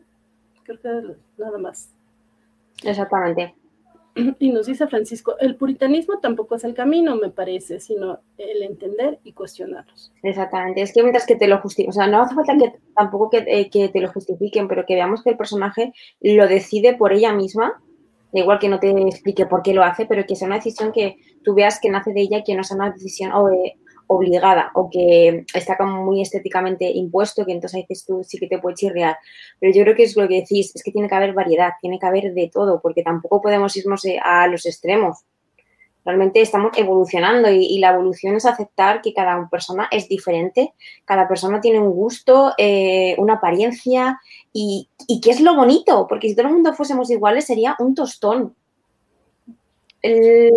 para, para gustos, los colores. O sea, mm, yo lo digo siempre. Sí, además que hay que hacer un ejercicio bastante importante de no sexualizar todo lo que se ve. Es el ejercicio personal que tiene que hacer cada uno. En Y plan sobre de- todo la industria, porque la industria tiene un, gran poder sobre todas nosotras y lo que antes hemos dicho, eh, todas, yo por ejemplo he crecido con muchos eh, complejos, todavía tengo muchos complejos sobre mi cuerpo porque la sociedad te, te, te dice que tienes que ser de una forma y, te crea complejos. Por ejemplo, Demi Lovato, hasta hace poquito, ella eh, todas eh, sus fotos las estaba eh, photoshopeando para quitarse estrías, quitarse culo, quitarse no sé qué, hasta que dijo, mira, esto es lo que hay, tengo estrías, soy una persona normal y corriente. Eso también tendrían que, eh, la industria tendrá que ser un poco más eh, consciente y presentarnos cuerpos de todos los tipos, todas las formas, para que todo el mundo se sienta representado. Y que ya está pasando, o sea, yo veo que sí. Sí, está pasando, es está pasando. O sea, yo veo que lo van haciendo poquito a poquito y me parece muy guay, ¿eh? Dice Vale que si es cierto, Vir siempre ha dicho para gusto los colores, me consta. Eh, y bueno, rápidamente, mm, que sé que Ann todavía tiene un tema por ahí pendiente, bueno, creo, A ver, pero- da igual, ¿eh? que hablen los demás y ya está, ¿sabes? Que es pero eh. Milton Muñoz nos dice, uno de los problemas es que muchos ámbitos de la industria ñoña están escritos, dirigidos y creados por hombres, y eso hace que la mujer sea vista a través del hombre. Sí. Eh, antes de que comenten eh, respecto a esto, ya mencionaba Nat que, que hay una creadora, la de Slam Dunk, me parece que dijiste, que hace puro producto como que más enfocado al público masculino, entre comillas, ¿no? Y por acá nos dice Francisco Espinosa, ya vamos a hablar de Buffy, Sí. justamente por eso lo mencioné, porque Buffy pues eh, es realizada por un hombre y creo que las chicas conocen eh, la historia y les gusta mucho el personaje y demás. Yo puedo cantar todo el, el- el musical de Buffy en este preciso momento. Hazlo, ah, por favor. ya saben chicos, ahí en, Ya Vale. Twitch- queremos. en Twitch Ok. tenemos recompensas, ahí pídanle No a que, que lo cante y seguramente... no Mira, preocupes. escucha. Every single night, the same old regimen. Ah, A ver, que sí, sí, es que yo te no, no, no, no, pero sí, sí me la sé. de, la de Tara y Willow, que es que estoy obsesionada con esa I'm canción. under your spell. How it could it be? Eres nuestra mejor amiga. Sí, yo soy Buffy fan totalmente también. Nuestra mejor amiga, Nat. Gracias por existir. Así mira, que sí, El tema de la mostaza. vamos, vamos a darle paso a Buffy y díganme, ¿quién diablos es Buffy? Porque yo no la conozco, claro que sí, pero díganme quién es Buffy. Dale, Andrea, por Virginia. favor. Bueno, pues Buffy es esta. Ay, ya, ya me lo robé yo. No, no, dale, dale, dale, dale, dale, dale, dale, Este, dale, porque dale, voy a decir que una de las primeras series de cómics que yo coleccioné fue precisamente el de Buffy porque eh, dejaron de pasar la serie, entonces pues yo tenía como que más necesidad, ¿no? Entonces pues Buffy es esta chica que es una animadora, es una porrista, ya saben, clásica chica rubia, ajajaja, muy feliz y de repente descubre pues que ella está destinada a ser la cazadora, ¿no? Y cazadora de vampiros. Entonces pues toda su vida así como que un giro eh, eh, de 180 grados porque pues tiene que enfrentarse a esto, ¿no? Que es este pasar de ser esta chica popular en, creo que es la secundaria o la prepa, ustedes corríjanme. Eh, no sé qué secundaria y qué prepa. Es, creo que Mm, es la secundaria, empieza en la secundaria, pero no estoy Es antes de la segura. universidad. Sí. Ah, entonces prepa, el bachilleres. Sí, porque creo que sí, porque la tercera temporada, en la cuarta Ya temporada la universidad ya. Así que son tres cursos y luego universidad. Entonces sí es la prepa. Los interrumpo rápidamente para decir que Rodrigo Díaz Paz nos dio otro super chat. Bravo, Nat. No olviden dejar su like. Y también Fer Cannon nos dijo que ya había dejado su like y que no olviden dejarlo. Muchas gracias, chicos, por recordarme que les recuerde que dejen su like. Dejen su like, por favor, y comenten. Y, y sí, Nat, eh, yo digo que sí, que la cantes toda, por favor. Sí, por favor. En otra ocasión, claro que sí. Pero, o sea, estamos, estamos hablando de que las cuatro, quitando a Van, porque Van, o sea, las cuatro somos súper fan de Buffy Cazavampiros. Yo sí, o sea, yo la, yo la tuve, yo la bajaba por torrent en su momento, duraba una semana para bajarse aquí en, en México en ese entonces. Entonces, Vale, es que si las cuatro somos súper fan, ¿por qué no nos armamos las cuatro un especial de Buffy? Y ahí sí quieren darle chance a Francisco y, y Y, ve- y metemos Vale, los Somos, inclusivos. Francisco, vente para acá. Eh, sí, no, yo, yo la veía, pero la verdad es que nunca la terminé. Es que estuve siento. muy obsesionada con Buffy durante toda mi- mi vida. O sea, es muy, muy obsesionada con Buffy. A Buffy le hizo falta un crossover con Dawson's Creek, nos dice Aram Solís. Y Francisco nos dice, no, en prepa, ella es iniciada a los 15 y la serie empieza a los 16. Lo que preguntaban es que, eh, ¿cómo se dice? sería el nivel allá en España. En España no le dicen prepa ni secundaria, pero la verdad es que no tengo idea. Prepa, bachilleres. No, no le dicen bachilleres tampoco. Sí, bachiller. Ah, sí, sí. es. Yo creo que sí, yo creo que es, de que es bachiller, porque lo que dice Francisco es verdad. Ella empieza eh, con 15, la cambian eh, de instituto porque quema eh, el, el, gimnasio, empieza ya en el nuevo, yo creo que empieza primero de bachillerato, que es, viene a ser pues, como los dos últimos años. Nos dice Rodrigo High School, tal vez lo entienden. Sí, la prepa. Pues sí. y, y, también el enano... Estaba, estaba contándonos lo que era Buffy, perdón. Sí, pues esto de que, eh, pues entonces ella tiene que volverse la, la casa vampiros y pues bueno, ¿no? O sea, le cambia totalmente la vida, este, está en la prepa y pues hace este grupo de amigos, ¿no? Y, bueno, eh, creo que este es uno de esos personajes que sí son, son, muy, son muy padres, son muy chidos y bueno, desafortunadamente contrasta mucho con, con la historia de Josh Whedon, ¿no? Que finalmente pues termina siendo una persona medio fea. Pero pues eso.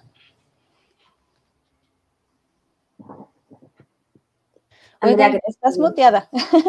Yo sí me impresionó eso de Joss Whedon, o sea, yo lo recordaba con mucho cariño, yo, mm, raro. Yo también. Sí, yo también. Sí, yo ahora no puedo verlas. Lo que ha hecho un nuevo Whedon no lo puedo ver con los mismos ojos a partir de ahora. Chicas, eh, a mí me gustaría entender un poco eso, creo que sí lo entiendo de afuera, pero sí me gustaría conocer como su experiencia, porque eh, sí, las noto muy fans del personaje, como por qué. Perdón. y, es que Buffy.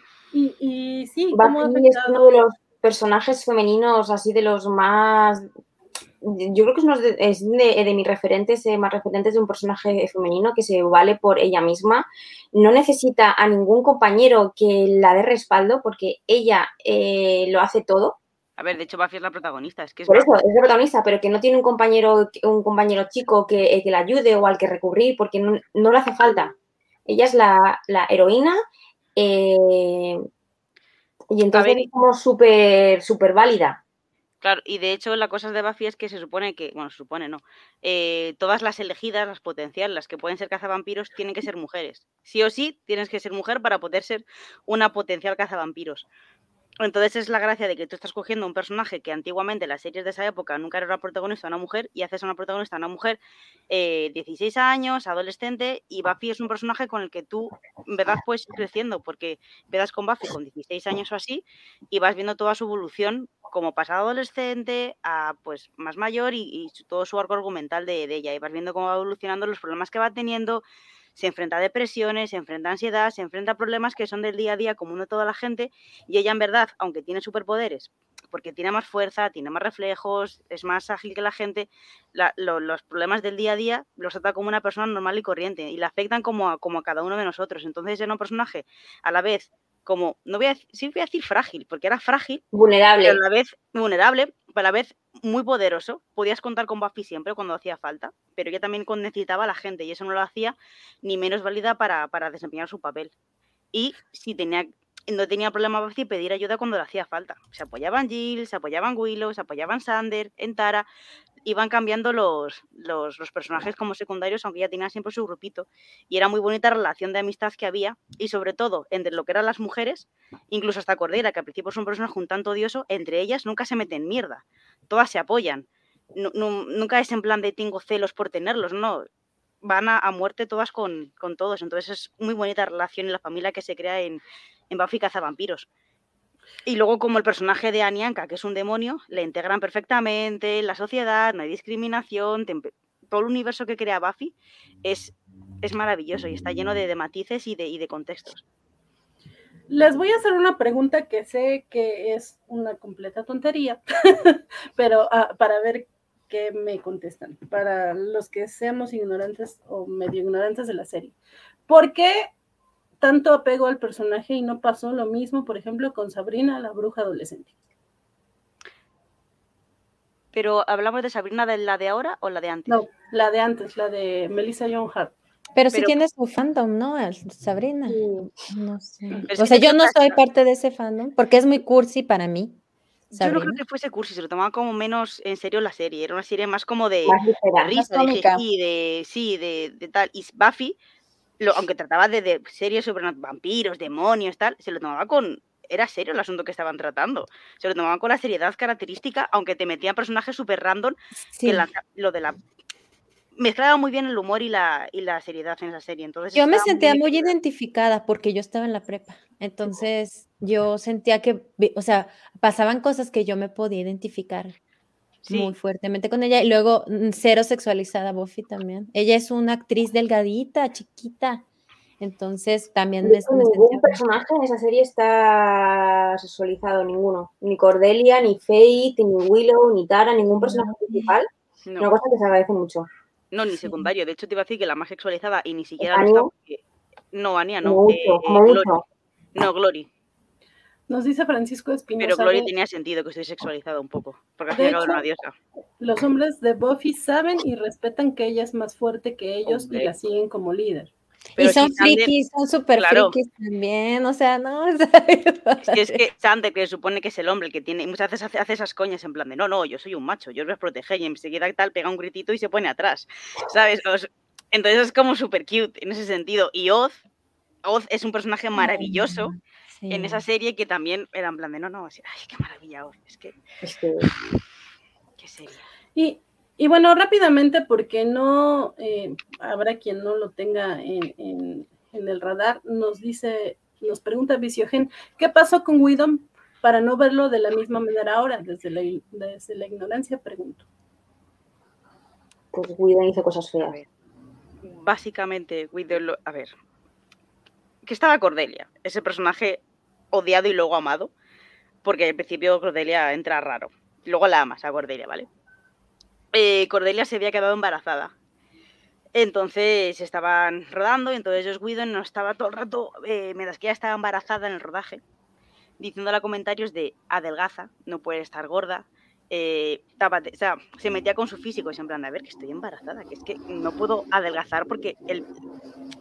Entonces metía mazo presión, eh, se portaba mal, era como demasiado exigente, pero decía las cosas como que las imponía, no con respeto. Era como muy brusco las formas de hablar. Muy abusivo. Muy abusivo. Y de hecho con Cordelia llegó un punto en el que era ataque y derribo con, contra ella. Hasta el punto en el que Cordelia pues tuvo que, que abandonar la serie porque no, no podía más con, con eso. Eh, Cordelia lo intentó decir más de una vez, pero Whedon como que... mm, Lo acallaba, como que no le daba Claro. la importancia que tenía, era como va, son cosas de ella, no. Sí, Whedon es un productor, es muy importante, tiene mucho poder en Hollywood, en todas esas cosas. Entonces, como que siempre intentaban acallarla, callarla, callarla. Y ya luego con el tiempo, ya Cordelia al final habló, lo dijo, bueno, Cordelia, eh, ay, me sale el nombre de ella, Carisma Carpenter. eh, habló ya claramente de lo que pasó y con el tiempo, ya después de haber abandonado la serie, todo el elenco dijo, es que es verdad lo que le pasaba a Cordelia. Lo que pasa es que en ese momento, pues nos callábamos porque no sabíamos si íbamos a tener repercusión con nuestro trabajo y como que la dieron un poco de, de lado. Y con el tiempo luego se ha visto que también el rodaje de... Ya. La Liga de la Justicia. También tuvo problemas con, con otras actrices por lo mismo, porque era muy abusivo con ellas. De hecho, también en, en todo esto sale precisamente porque el, el actor que hace de Cyborg eh, lo denuncia, ¿no? Ah, De, sí, de que es una persona muy agresiva. También sale Gal Gadot a decir que con ella también tuvo problemas. Sí. Entonces, pues básicamente esto, ¿no? O sea, que sí es un productor, eh, pues muy tóxico. Sí, pues, pero que nadie decía nada precisamente por todo el poder que él tenía. Claro, porque si tú eras amigo de Whedon, es verdad que tú eras amigo de Whedon y Whedon tenías trabajo toda la vida, porque Whedon a sus actores fetiches los veía poner en todas sus producciones siempre que podía. O sea, ha trabajado mil veces con Felicia Day, eh, con... Ay, se me Con todos los cortos que hacía en Doctor Horrible, metía personajes de, de otras series como secundarios. Eh, a Fate le ha dado a, a Elisa, eh, ha, eh, ha participado con ella en Dollhouse, en, Buffy, como que te daba chance. Si tú le ibas, él te daba trabajo. Y luego, claro, que se había metido en, estaba metido en Marvel, se había empezado a hacer los Vengadores, con lo cual tenía mucho más poder, ya no solamente de televisión, ahora está metido en el mundo de cine. Entonces Whedon era Whedon. Y nadie como que se atrevía a hablar, a hablar mal de él. O hablar de lo que él hacía, no mal, a contar lo que él hacía. Entonces, claro, pues pero creo que a, pesar de esto, y es muy difícil de repente separar eh, el trabajo del realizador de quien... Sí. A mí con los libros me cuesta mucho. Hay muchos escritores que son muy homófobos o que dicen cosas que no son. Y a mí me cuesta porque los libros los conozco de antes y luego, claro, luego me entero de cómo son esas personas y me cuesta... Ahora intento, cuando ya sé cómo sé el escritor, intento, pero es que aún así digo, si el libro es bueno, o lo que escribe bueno. Mm, a ver, yo creo que el problema no está ahí. Un poco ahora, ¿eh? Yo creo que el problema está, tú puedes no separar la vida del autor, pero a ver, un, la serie de Buffy es increíble, pero a la vez que dices la serie de Buffy es increíble, tienes que decir, estás obligado moralmente a decir, la serie es una fantasía, es genial, pero Josh Whedon, que es su creador, hizo tal, tal, tal. No desprestigia una cosa, pero tienes que mencionar la otra. Mm. Las dos cosas tienen que ir de la mano, igual que con los autores de los libros. Sí, y una cosa me ha pasado hoy en el seminario que he comentado que uno de mis libros eh, favoritos es el juego de Ender. Sí que verdad que el autor es como ha hecho unos comentarios últimamente, bueno, comentarios. Dilo.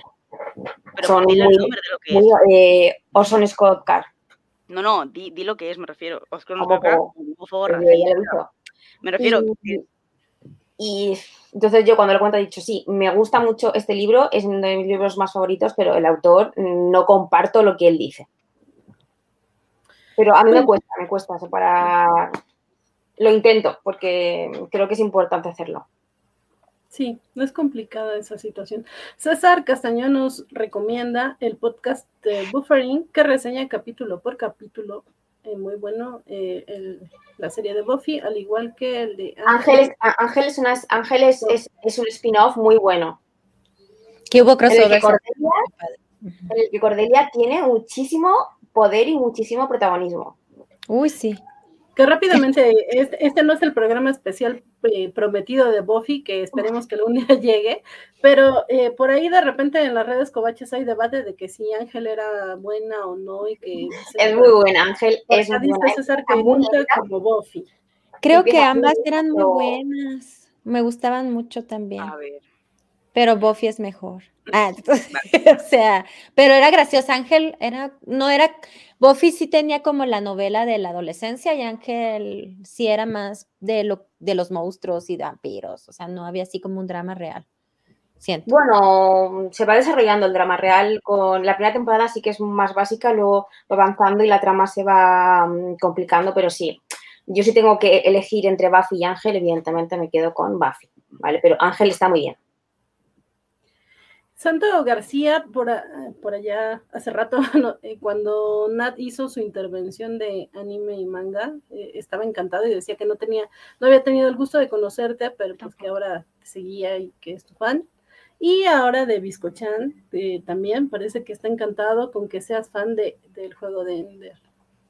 Y, qué bueno, eh, esa también era una de, uno de los objetivos de este programa. De repente, Nat eh, aparece mucho, bueno, aparece en el programa de los lunes y no he tenido oportunidad de estar en Covaches en vivo, que son otros días de la semana, a lo mejor. Pero sí estoy de metiche ahí platicando de repente.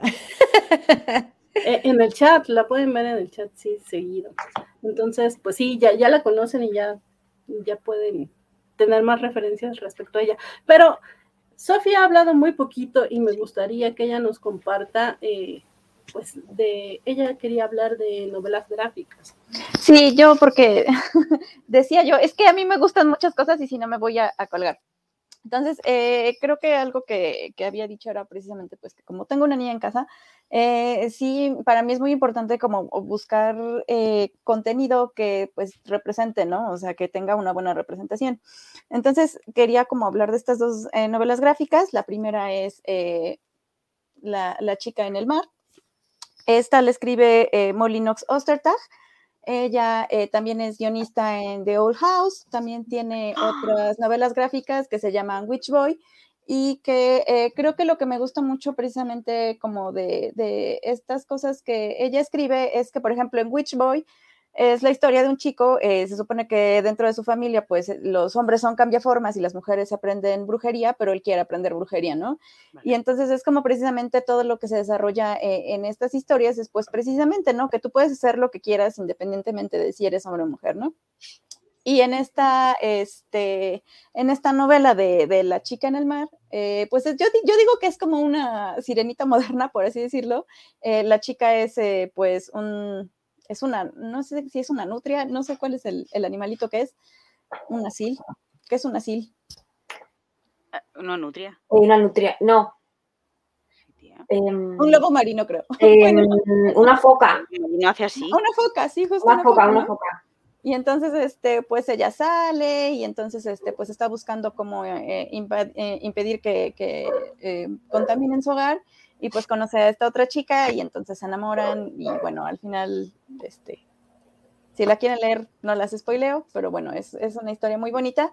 Y pues precisamente creo que lo que me gusta mucho de, este, de lo que hace Molly es precisamente que pues busca este, e, estos personajes que no sean como estereotípicos, que también haya eh, representación de todo tipo, eh, también no nada más los clásicos personajes blancos, güeros de ojo claro.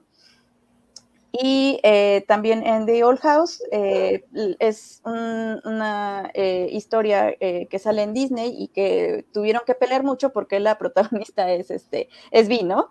Entonces, eh, y pues es, un, es una historia para niños. Entonces, creo que sí, eh, en, esto de que digo yo que es importante la representación tanto de qué consumimos, sino como también qué nos ofrece la industria, pues esto, ¿no? Que, que vemos que la diversidad humana es, es muy grande y pues que no tenemos que ser de una sola forma. Cancelaron la serie, ¿no? En Disney Channel, ¿no? Exactamente. ¿En serio? Lo que pasó fue que en lugar de hacer una tercera temporada, les dijeron, bueno, para que puedan cerrar su historia, vamos a hacer eh, dos películas, y en lugar de hacer una tercera temporada, van a ser dos películas. Y, pero sí, pelearon muchísimo para que les dejaran eh, tener esta relación que es entre, entre dos niñas, ¿no? Y que digo yo que, bueno, es Disney, pues Sí, lo que pasa es que creo que Disney dijo que la serie quería llevar un contenido más adulto y que Disney no estaba, la serie no la había enfocado como para ese contenido tan adulto y por eso no querían que la serie siguiese por ese camino. Mm. Un poco feo por Disney eso.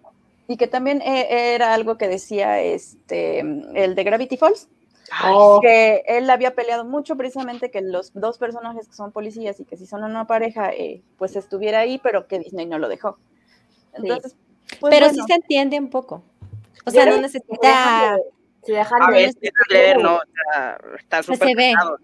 Ah, yo por eso agradezco que Steven Universe como que pasó por debajo del agua aquí en México y, y no lo han censurado. Pero porque Steven Universe no es de Disney, Steven Universe es de Cartoon. Sí, sí, cierto, es de Cartoon. Claro. Y tiene que ver mucho con cómo manejan eh, pues las distintas este, empresas, ¿no? Yo digo, bueno, pues ya estamos en 2022 ya. Ay, pero me encanta, Sofi, que hayas mencionado Gravity Falls, que para mí es una serie eh, icónica en mi vida. Me parece que no tiene nada que ver con el tema, ¿vale? Pero me parece que Gravity Falls representa súper bien lo que es tener un mellizo. Es una de las series que mejor lo representan. Y amo esa serie con todo mi corazón. De hecho, tengo una de, de Gravity Falls, ¿eh? Cuidado. También se puede hacer ese, es otro, no sé, no lo han hecho. No, no, no, caricaturas actuales son muy padres. Sí, eh, mi hijo le encantan esas, le encantan. Ah, yo las veo. No tengo y hacer una pregunta eh, un poco escabrosa.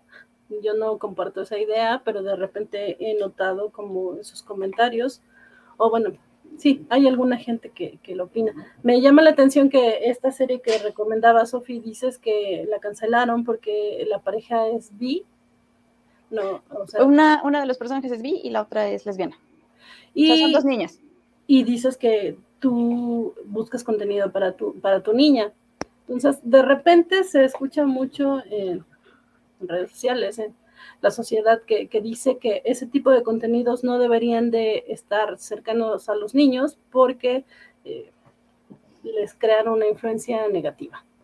Eh, evidentemente tú no opinas eso y, me gustaría escuchar tu opinión.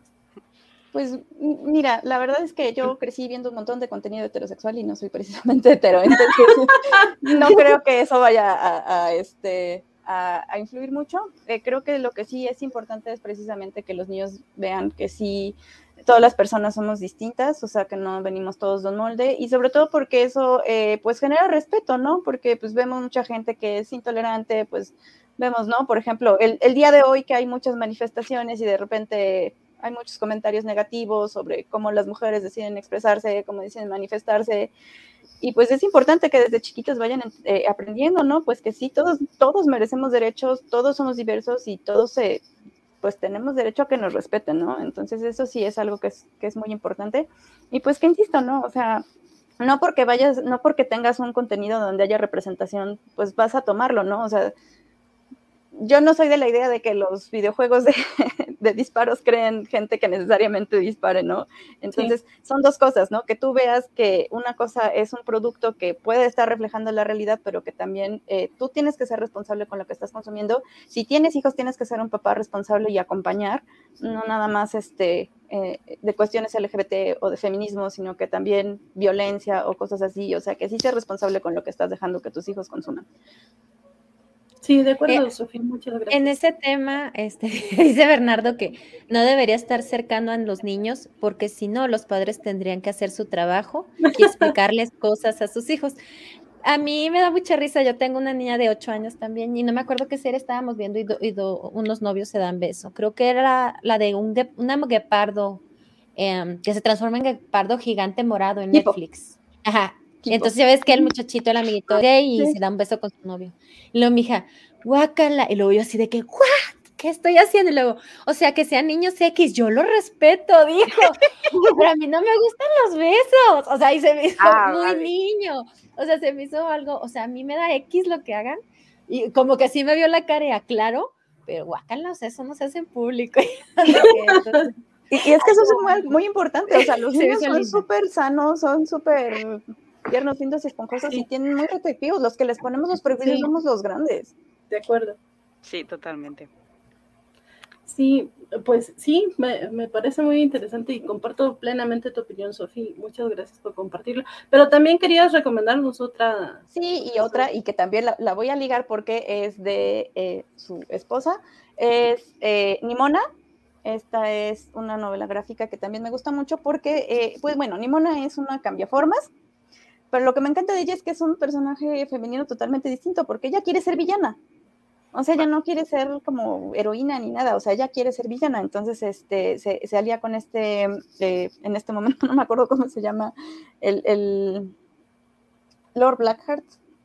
Entonces, eh, pues no, ella llega pidiéndole pues ser una, como que le enseña a ser una villana, y entonces pues también se enlaza con la historia que tiene eh, el villano con su archienemigo, que es un tipo que pertenece a una organización de héroes y pues también se van dando cuenta que la organización de héroes pues no es, no es tan buena onda, ¿no? Y entonces eh, eh, Nimona le escribe Noel Stevenson, eh, ella es una persona no binaria, y, eh, pero en todas las cosas que ella hace también tiene esta característica de que son personajes que son muy diversos, que no necesariamente están dentro de, de los estereotipos de género, y pues a mí Nimona me gustó mucho porque, pues, insisto, no es la clásica personaje femenina, ¿no? Y, ella quiere, este, pues quiere ser una villana. A mí me parece como increíble, pues que las niñas vean que no, también tenemos que ser dulces princesas, ¿no? Eh, también otra, otra serie de cómics que ya hace es Lumberjanes, esa no la he podido leer porque tiene muchísimos números, entonces yo para cuando supe que existía ya iban como por el número 1000, 8000, eh, pero también, ¿no? O sea, rompe precisamente con estos estereotipos de género.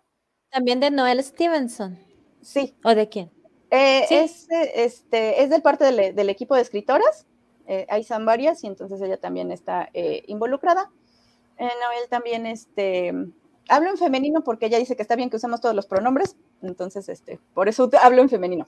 y también ella estuvo involucrada precisamente en esta, es que no es reboot, ¿cómo se llama? cuando El remake de, de y las Princesas del Poder, que también me encanta muchísimo porque son personajes femeninos que son muy distintos y también los masculinos. Y creo que esto es algo muy, muy importante, ¿no? O sea, que, que, dentro de esto de la equidad de género y todo esto que sí es muy importante, pues también que los, hombres tengan referentes y que los niños tengan referentes que no sean el clásico tipo machito o tóxico, lo que sea. Eh, en Shira, por ejemplo, tenemos a, a Bo, que es un tipo súper tierno, súper, o sea, es como la brujo, la moral de todo el mundo ahí. Y, este, y las chicas, ¿no? También las chicas son muy diversas, o sea, y algo que, que dicen a mis amigas, eh, Carlita, espero que me estés viendo en algún momento, eh, que eh, lo que le gusta es que también dentro de la diversidad que tienen estos personajes femeninos está, por ejemplo, una que se llama Spinerella, que también ella es muy tierna y muy, este, y muy femenina, ¿no? Entonces, a final de cuentas, pues, como decíamos al principio, ¿no? No está mal que tú seas femenina y, o que seas dulce, pero que tengas toda esta representación, toda esta gama de que si quieres ser súper femenina, puedes ser súper femenina, si no quieres ser súper femenina, no lo seas, y entonces esto es algo que me gusta mucho, este, de todo lo que hace eh, Noel Stevenson. Y pues bueno, ¿no? Que es como el, común denominador tanto de estas dos novelas como lo que hacen estas, estas dos personas, que pues es esto, ¿no? Darnos representación diversa.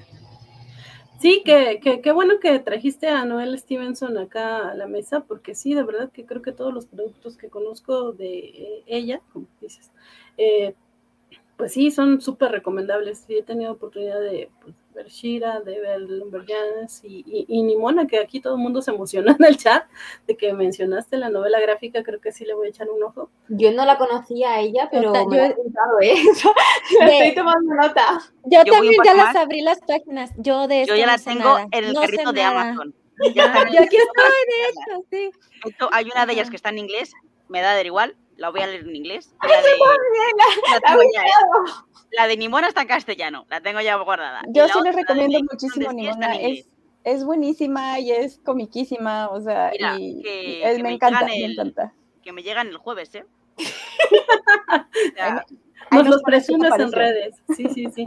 Eh, una cosa que mencionaste, Sofi, que me llamó mucho la atención y, generalmente no lo mencionamos tanto, pero sí es bien importante, es esto que dices de los modelos para los niños.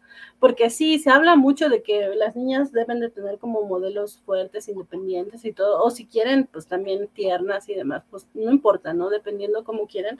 Pero de repente sí a los niños no les dan como mucho espacio para hacer.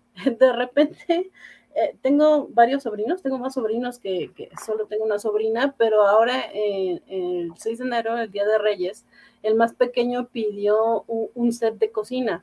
Y sí fue así de, ¿por qué pidió un set de cocina? Eso es para niñas.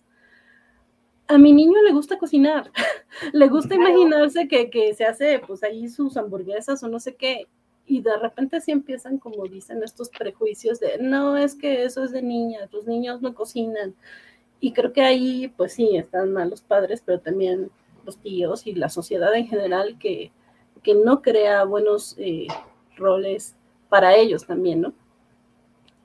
Pero bueno, eh, yo me acuerdo una vez jugando con, con, un primo segundo que teníamos, que estábamos jugando, que éramos Caperucita Roja y cada uno interpretaba eh, a, un, a, un, personaje y nos íbamos turnando. Entonces, una vez que a él le tocaba ser Caperucita Roja y dijo, no quiero. Y digo, yo estoy haciendo de lobo, eh, no sé qué, sé cuántos, nos estamos turnando, es solo un juego, no decís que es una niña, y, yo estoy haciendo de, un cazador y, no pasa nada. Y dices, pero por favor, como este niño con, siete años tiene ya la cosa metida de, de ser una niña, yo como soy un niño, yo, yo no puedo hacer de niña. O cuando hacen de niña que lo hacen como súper en plan de, ay, no sé qué, no sé qué. Y le dije, vale, pues tú no eres, tú no eres caperucita, el yayo eh, es caperucita. Y ves eh, a mi abuelo, para darle como ejemplo, haciendo que ella era caperucita. Nos, nos dice Bernardo Arteaga que le recordó un set de escoba y trapeador que vio en Walmart entre los regalos para niñas qué horror. qué horror. A ver, eso sigue estando. De hecho, aquí en España menos, pero antes esos catálogos de juguetes siempre venían las hojas de niños en azul, las hojas de niña en rosa, y siempre las hojas de niña era juega a ser mamá, juega a ser doctora de animales. No, no veterinaria, ¿eh? Doctora de animales. Eh, era como plan de, mira, que no. Jo, los juegos de, de Imagina Ser que tenía Nintendo DS eran un poco... Sí, imagina ser profesora, imagina ser niñera.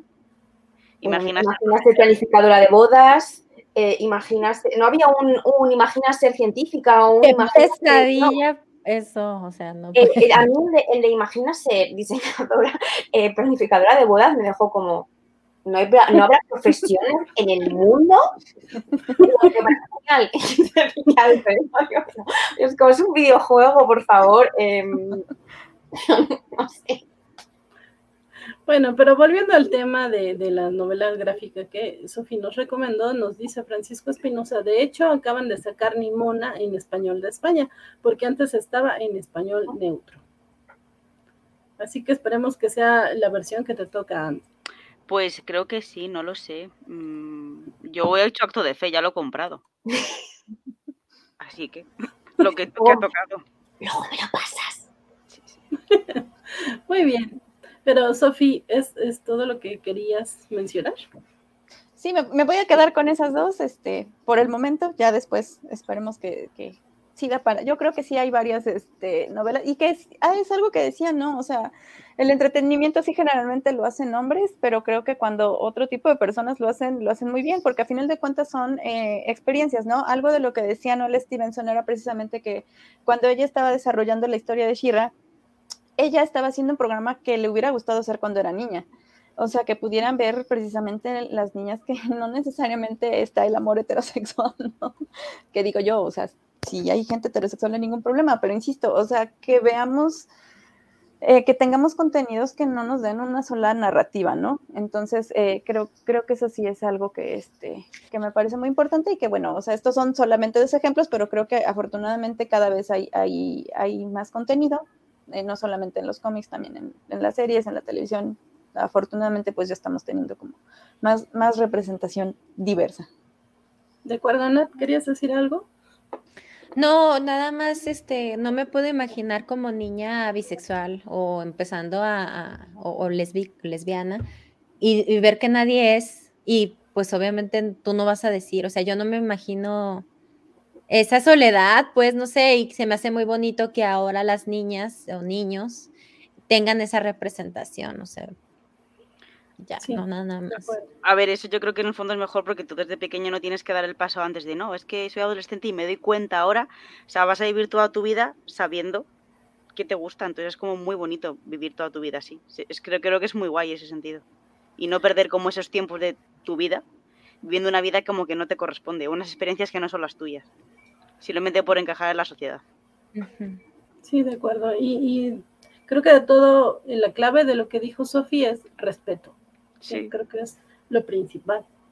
Pero bueno, Chan, ya estás lista para contarnos. Yo, yo es que realmente ya tampoco tengo ya que comentar porque realmente todas habéis tocado muchísimos palos. Entonces, ya a mí el único palo que se me ocurre un poco es eh, por lanzar una, porque yo soy muy fan de Disney, ¿vale? Aunque Disney haga cosas que están mal, porque no está haciendo, hay series que las cancela o no está haciendo sí que poco a poco Disney también está haciendo cosas buenas y, por ejemplo, nos está dando unos referentes de princesa Disney que al menos ya van cambiando. No es la típica Cenicienta, la típica Bella Durmiente.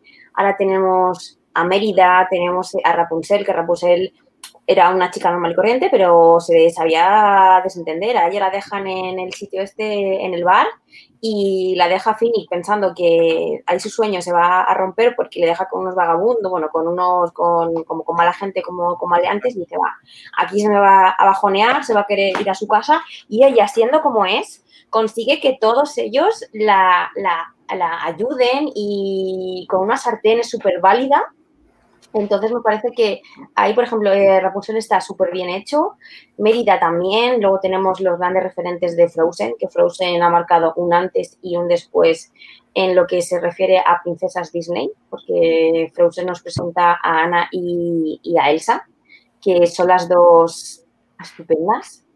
Y hay una cosa sí que tengo a favor de, en contra de Disney, es que no se atrevieron a hacer que Elsa.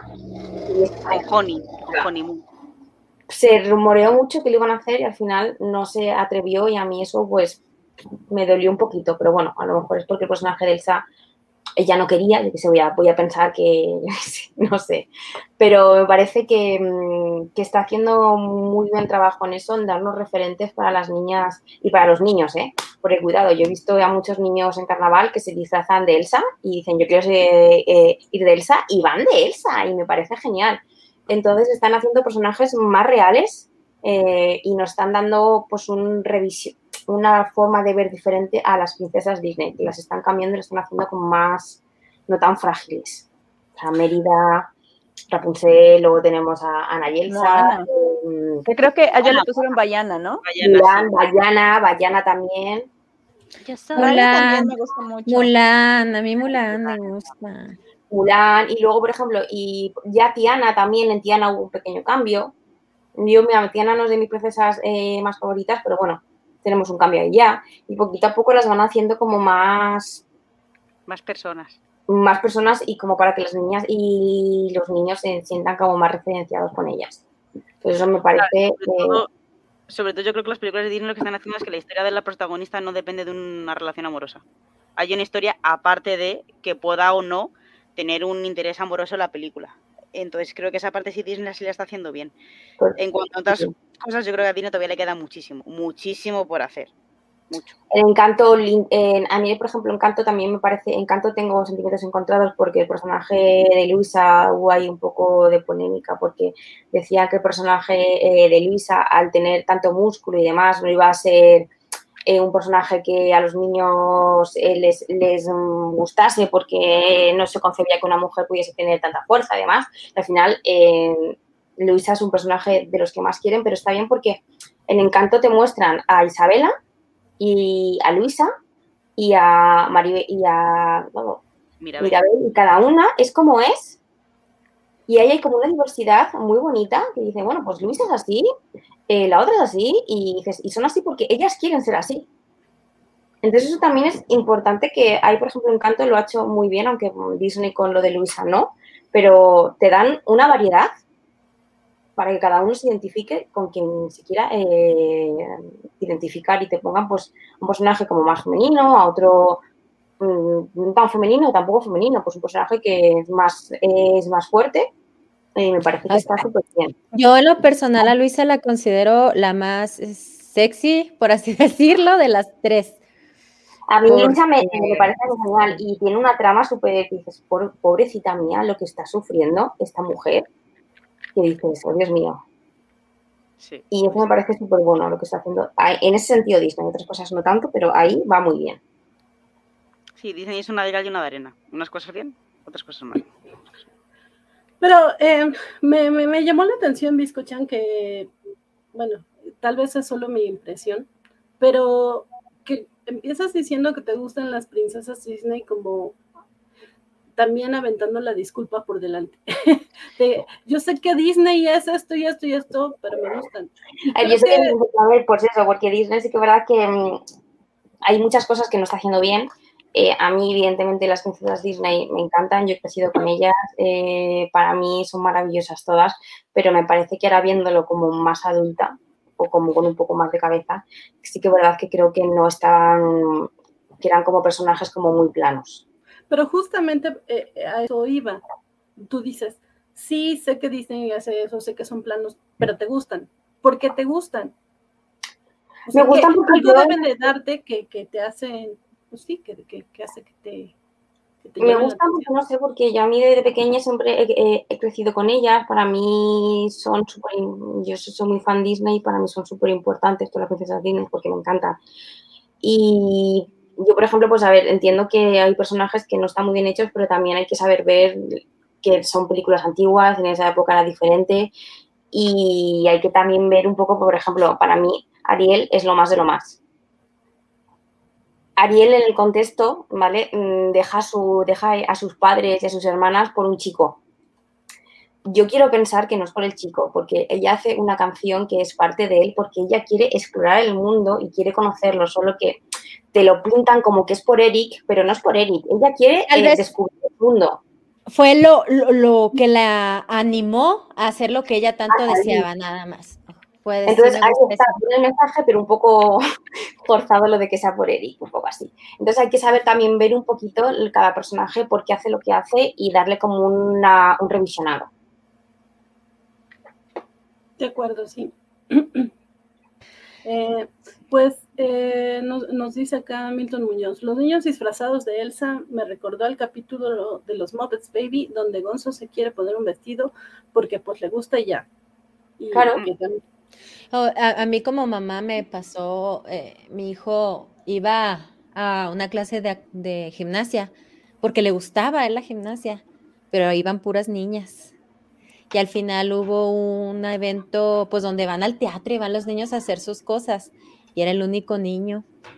Y como papás tenemos que aprender a, a quitarnos todos nuestros complejos y todo, ni modo de que no fuera porque a mí me daba vergüenza, según yo, de que era el único niño y, y le hubiera quitado esa experiencia tan bonita. Entonces sí, también tenemos que madurar nosotros y ellos lo, si tú no, mira, yo batallé mucho, pero si no le dices nada, él nunca se sintió complejado y nunca dejó de ir ni nada. Entonces, Y luego, por ejemplo, también Disney, ahora que está haciendo cosas guay, también importantes, es que está haciendo series nuevas, en las que está incluyendo, por ejemplo, eh, High School Musical, eh, la serie.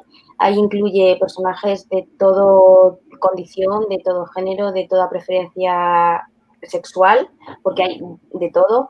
En Diario de una futura presidenta, lo mismo.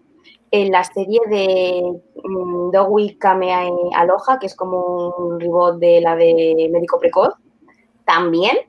Pues en todas estas series nuevas que está haciendo Disney, está metiendo mucha, mucha variedad. Y eso está también muy, pero que muy bien. Y que yo las veo todas. Soy muy fan. Son series así muy así para, eh, para niños, pero yo las veo porque me encantan. Y esta es una pregunta muy común, pero ¿cuál es su personaje femenino Disney favorito, chicas? Porque les preguntaba en el chat que princesa, y esta no es princesa. Oh, es que obvio, para mí, obvio, la mejor, eh, para mí es Ariel. Llevo el pelo rojo por Ariel. Bueno, ahora está un poco rosa porque se me va yendo el tinte, pero para mí es Ariel, Ariel Forever. Yo de pequeña me ponía los leotardos rojos para emular que tenía el pelo como ella. Eh, tenían dramatizada viendo la sirenita día tras día, día tras día, día tras día, porque la pobrecita mía la he visto demasiadas veces, más de las que ella quisiera verlas. Y a mí, por ejemplo, la sirenita Ariel me parece maravillosa. Y luego también me gusta mucho Ana y Mérida. nos dice Francisco y especialmente para ti, Biscochan, hay un video increíble de Lindsay Ellis, otra mujer increíble estudiosa de la cultura pop, donde habla de la sirenita y toda esa crítica injusta. Ah, habrá que también buscar ese video. Sí, lo buscaré. Para ver si lo podemos compartir. Ah, pero bueno, eh, Nat, Sophie.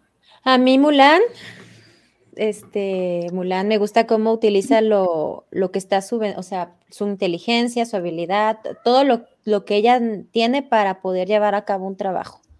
Y no se detiene por ser mujer. Entonces, a mí ella, y pues al final también se me hace muy bonito como por su papá, por, por ayudar a su familia. A mí mi favorita es Mérida, porque creo que fue la primera princesa Disney que dijo, no quiero casarme.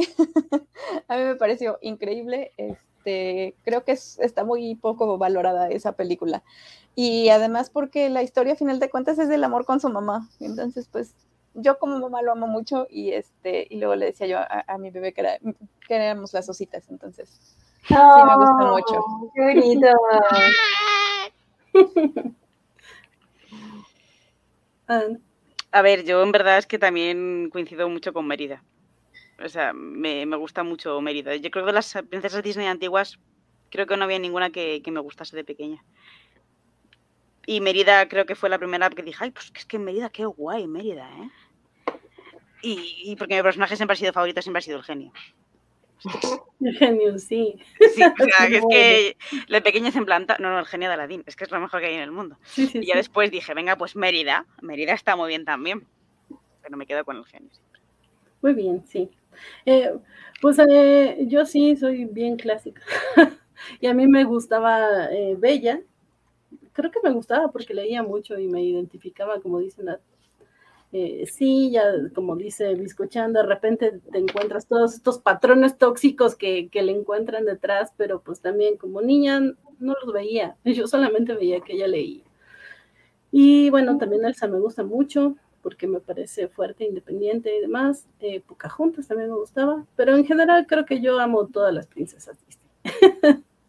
Sí, todo eso. Frozen cuenta una historia muy bonita porque al final de Frozen eh, te hacen ver durante la película que el, lo que le pasa a Ana se rompe con un beso de amor verdadero, está asesinada con que tiene que ir a buscar eh, eh, un, eso, un acto está empeñada en que tiene que ir a buscar a Hans, que tiene que ser Hans, que tiene que ser Hans, y se da cuenta que al final el acto de amor verdadero es con su hermana. Y es como súper bonito, es como te está buscando en un hombre lo que realmente no es en el hombre, es en el acto de amor que te puede venir de cualquier familiar tuyo. Y eso me parece también súper súper bonito que tiene Frozen. Yo pensando este, en Mérida, yo creo que más que Mérida, a mí me gusta más la mamá de Mérida. Ah, sí. O sea, yo, yo me identifico más con ella. Es un personaje muy chulo. Estás muteada, Van. No te- Perdón, que yo debo confesar que no he visto esa película, perdón, lo siento. Ya tienes deberes. A ver, mira, para el sábado tienes que haber visto Mérida y escribirnos una redacción sobre qué te parece Mérida e incluir un dibujo. Un dibujo de Mérida. Un ok. dibujo. quieras. Ok. Pues bien, eh, ya vamos casi cerrando, pero eh, pues programa Cobacho, programa, eh, este sitio que habla mucho de cómics, y no hemos hablado de cómics, aunque sí de novelas gráficas, y nada más lo voy a mencionar de rápido porque pues en este tipo de programas de la Covacha siempre terminamos hablando de ellas. Entonces, no, no necesitamos hablar muchísimo más, pero sí quisiera traer a la mesa rápidamente a Gail Simmons como eh, creadora de cómics, porque creo que ella es el referente principal, eh, la mayoría de las personas que, que consumen cómics en algún momento se toparán con su nombre porque pues ella sí escribe personajes femeninos importantes, por ejemplo ahorita estamos viendo en pantalla a, que, que la escribió su rol para los nuevos 52, pero también ha, ha escribido, perdón, ha escrito a Red Sonia, eh, que para mí es un programa, un, perdón, un personaje complicado porque de repente sí cae mucho en la sexualización, sin embargo creo que ella lo hizo muy bien. Y bueno, ella ha mencionado que su personaje femenino favorito de cómics es Canario Negro. Entonces, eh, no sé, por ahí debe de seguir Francisco. Creo que no ha escrito una serie de Canario Negro todavía, sino yo no la he leído. Pero bueno, ella también es muy conocida porque en algún momento pues alzó la voz para eh, llamar la atención con, con, esto de la sexualización y, y y la utilización inútil de los personajes femeninos en los cómics. Eh, con esto me refiero a que de repente, por ejemplo, Bárbara, Gordon fue muy eh, mencionado en su momento, que la volvieron paralítica eh, para, para nada. o sea, para que el Joker... En oráculo, ¿no? Ya paralítica. Birds me dice Francisco que Birds of Prey, sí, sí, pero como tal, una serie unitaria de Black Canary, creo que no ha hecho. Pero sí, Birds of Prey no la, no la mencioné, gracias por mencionarlo a Francisco y a Isaías Secundino. Bueno, entonces, eh, eh, Gail se encargó, pues sí, de, de señalizar esto, de señalar esto de, a ver, tienes un personaje femenino fuerte y sin embargo, o un personaje femenino, y tú nada más lo utilizas como la galana de del personaje masculino o para verlo brillar. Y eso está mal, porque pues los personajes femeninos también pueden tener buenas historias, también merecen respeto, y lanzó una iniciativa que es Mujeres en, uh, en refrigeradores, en que es justamente eh, a partir de que en un cómic de Green Lantern eh, llega el personaje eh, y encuentra a su mujer, bueno, a su novia toda descuartizada en, en, un refrigerador, sin ningún sentido, nada más como para que él se viera chido, y es así de, ¿qué porquería le acabas de hacer a este personaje?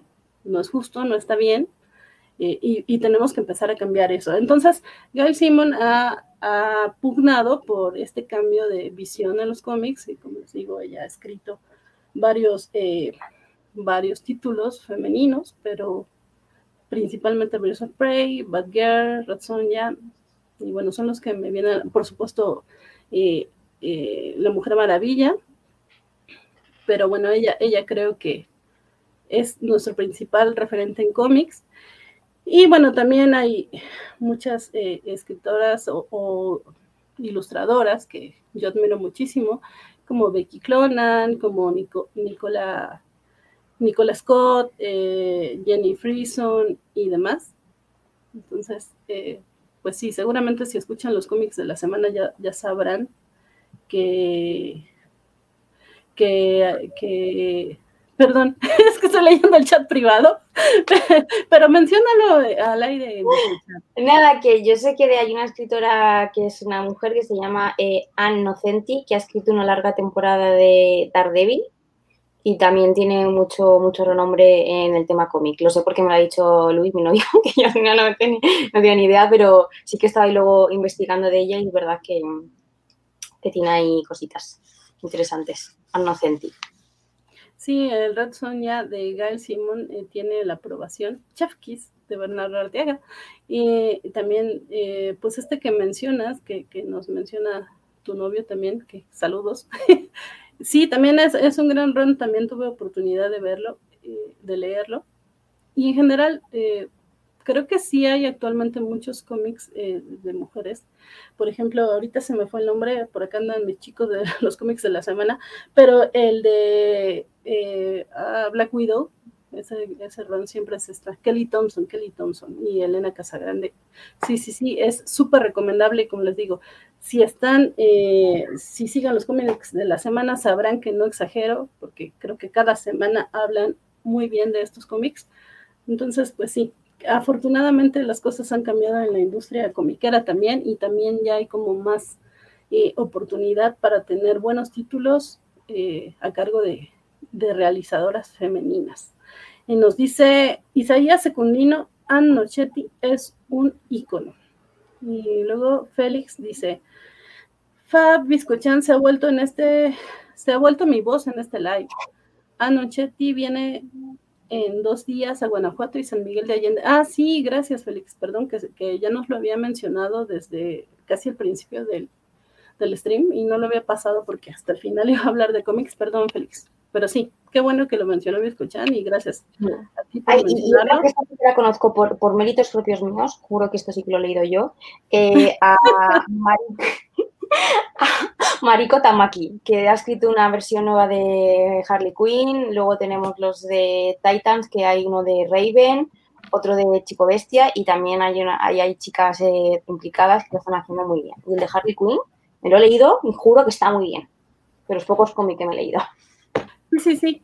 Sí, qué bueno también que lo mencionaste. Yo traigo la ah, mente en otro lado, pero sí Ahora que, de todo lo que están hablando no sé nada, pero de Mariko Tamaki sí supe que sacó uno de Yo no soy Starfire o algo así, ¿no? Sí, sí. es que en España aún no se ha publicado y yo tengo muchísimas ganas porque te, justa, eh, te muestra justo la hija de Starfire que no tiene nada que ver eh, con su madre, que no es como que no pertenece, es como tiene un físico muy diferente y hay como muchos conflictos de ella y ese tengo muchísimas, muchísimas ganas de leerle porque yo soy súper fan de Titans. Entonces me encanta. Sí, que ese cómic eh, también ya en su momento lo hablaron en los cómics de la semana, pero recibió muchísimo hate porque, como bien mencionan, trata de la hija de Starfire, pero pues Starfire es conocida en el medio comiquero como que un personaje súper sexy, así siempre viene con como casi bikini, y resulta que su hija pues es chaparrita, es casi emo, es gordita y todo eso, así de, no, ¿cómo creen que eso no puede ser su hija? No solo por el aspecto físico, que según ellos no solo es por eso, que es lo que más criticaron, sino que también eh, eh, el carácter de la niña y, y que aparte que según siempre hace berrinches y todo. Y yo creo que, y en su momento lo dije, que es un buen cómic de acuerdo a la edad, ¿no? O sea, ese ya no es para rucazos, o sea, rucomiqueros, ese es para adolescentes. sí, sí, para, para, pues sí, chicos que van creciendo y que quieren introducirse al género y, y creo que es bastante bueno para ellos. Entonces, sí, dejemos eh, eh, el odio a un lado y entendamos que no todos los productos están hechos para los rucos. Pero bueno. Eh, por, más cool que queramos ser, hay cosas que ya no son para nosotros. Sí, sí. Eh, nos dice Francisco Espinosa, además de escritora, Nonchetti fue editora de Marvel por años, igual que la adorada Lois Simonson. Y eh, también nos dice que Tamaki es ganadora del, del Eisner por novelas indies que hablan también de diversidad. Y Félix nos dice, aprovechando el acertado comentario de Francisco, agregaría que según yo, hoy día la editora de Marvel es mujer o es DC. Creo que es de DC. Sí, DC nos dice Francisco. Eh, nos dice Bernardo, voy con mi mansplaining recomendación Harley Quinn de Stephanie Phillips y manga cualquier cosa de Rumiko Tamahashi Sensei y Koyoharu Gotouche, la autora de. Demon es también, que también es una chica. Y Pues- Bernardo, llegaste tarde. Exacto, exacto. Bernardo, shame on you. Se nota que no llegaste al apartado del anime manga. Este, estás reprobado esta semana. Sí, sí, sí, porque todo eso lo dijo nada antes que tú. Y sí, sí nos mansplaineaste, por cierto. Ay. Pero, este, no, a ustedes, Rucaso, a ustedes, Rucaso, sí los quiero mucho. no te leí eh, hablar en contra de ese cómic. Te he leído en otras cosas, pero creo que lo importante no lo odias. dice, oye, Bernardo, la escritora de Fan Sector, por favor. Y que nos dice que es Mari Javins, es la editora en jefe de DC. Y creo que ya nada más. Ah, y la otra que, que decía yo, que es la que escribe lo de Chico Bestia y el de Raven, se llama Cami García. Cami. Cami, sí. Cierto, cierto. Bueno, pues ya vamos cerrando, chicas, porque ya llevamos dos horas quince y pues, pues sí, nosotras podríamos seguir hablando. Casi no nos desviamos del tema, bueno, de los temas, pero creo que abarcamos muchísimo y qué bonito. Pero bueno, antes eh, vamos a, vamos con una dinámica como para que, por si todavía no los conocen, los que nos han estado viendo, para que sepan un poco más de ustedes, vamos a hacer...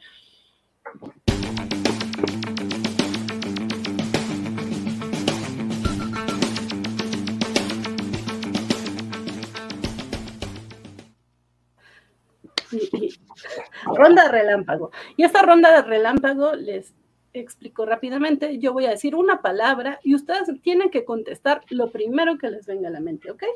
Y va a tener que ser todas al mismo tiempo, porque si no nos tardamos un montón. Entonces, eh, pues vamos, empezamos. Mujer. Poderosa. Ah, no, ahora sí. Sí, sí, pero los demás se quedaron. Eres la única que lo ha hecho bien. Sí, sí, Ya me he quedado bloqueada. Es que has ejemplo antes de hielo y yo me esperaba.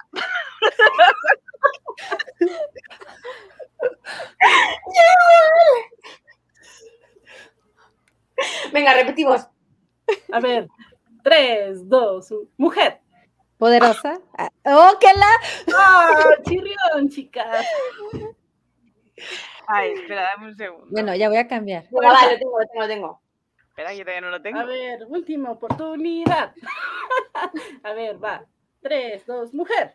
Grande. Fuerza. Vale, ¡Ay, vámonos! Oh, Andrea. Nos, nos dice Bernardo. Ahora ya.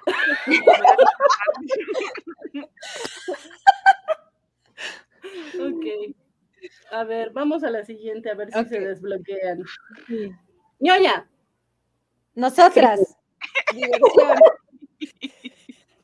Anda, por favor. He dicho chachi, he dicho Ah, chachi. Chachi, vale, vale, chachi. ¿Me escuchan? Yo he dicho friki.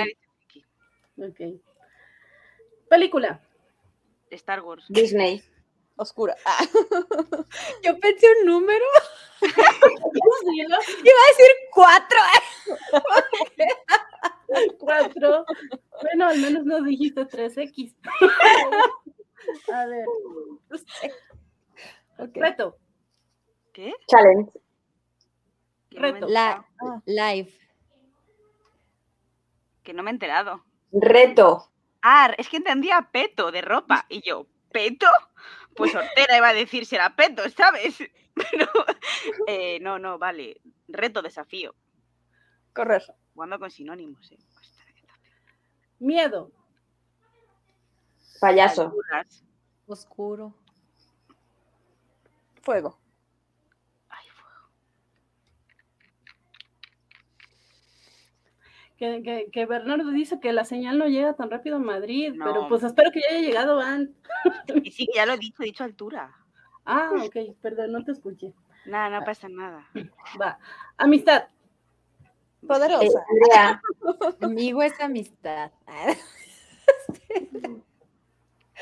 Ok. Andrea, ¿tú qué has dicho? Virginia, lo hizo antes que tú. Ah, ¿en serio has dicho? Ay, qué moni. Qué Ay, bonito. perdón, santo. Que nos dice, sí, nos dice Santo que se vino a escribir acá porque no leemos los comentarios de Facebook. Pero creo que ya no están apareciendo, Santo. No sé si sea problema del stream. Ya no más, tienes razón, ya no está saliendo nada de Facebook. Qué raro. Nada salió. Pero gracias por, por venirte para acá. Eh, ¿Qué dice? Pero bueno.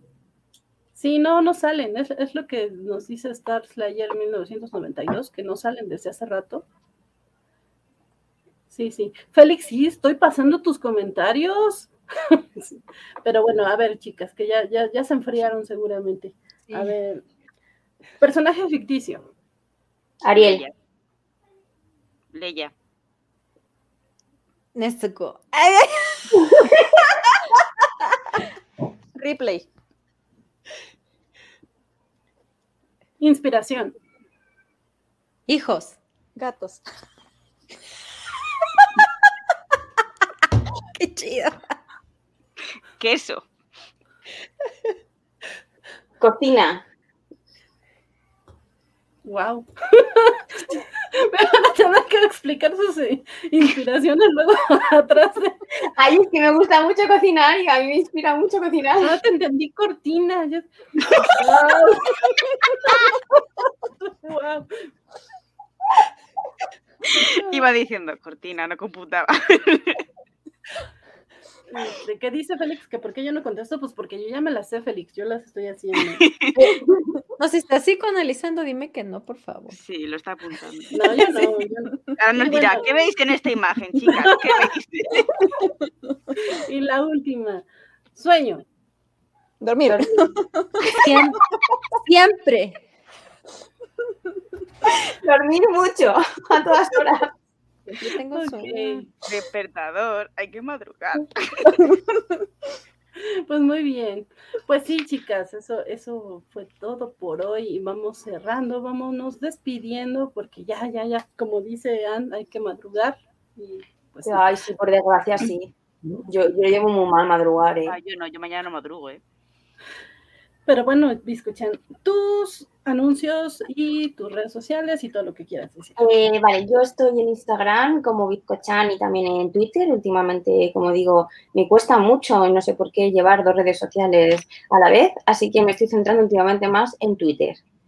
Eh, anuncios parroquiales, pues lo que digo siempre, mi momento vegano, porque no viene mucho al caso hoy, pero igual, tampoco venía con Batman y lo dije.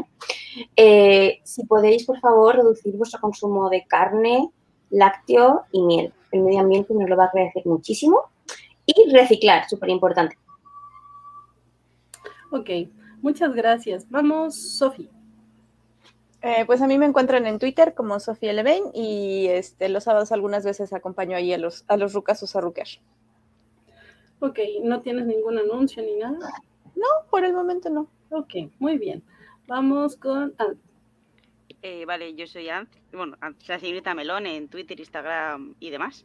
Eh, y yo sí tengo un anuncio que hacer, lo que no sé es la fecha porque no me lo han comunicado, pero eh, se está armando el siguiente programa de Co 8 bits, Cobacho bits, perdona, COVID. en la COVID. que COVID-8, sí, COVID-8. conocido como COVID-8, un programa de videojuegos, nada que ver con el virus este que nos ha afectado esta pandemia.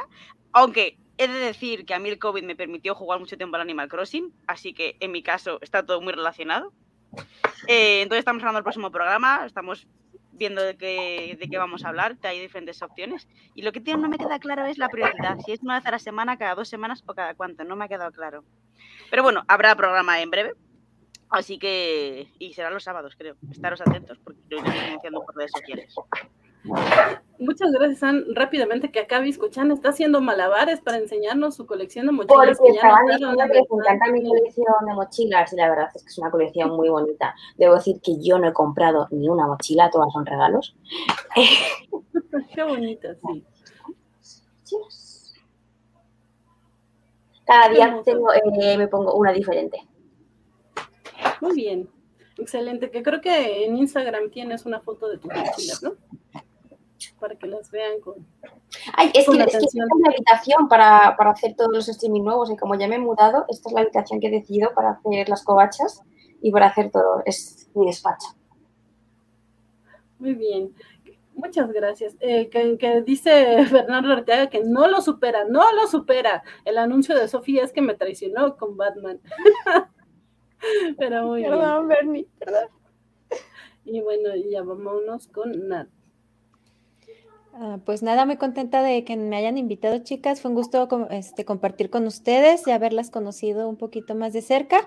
A mí me pueden encontrar en Twitter e Instagram como arroba guion bajo López Anat y pues que sigan viéndonos los lunes a las 9 de la noche en eh, La Covacha Muchas gracias, Nat. Eh, preguntan que, de qué es la mochila amarilla.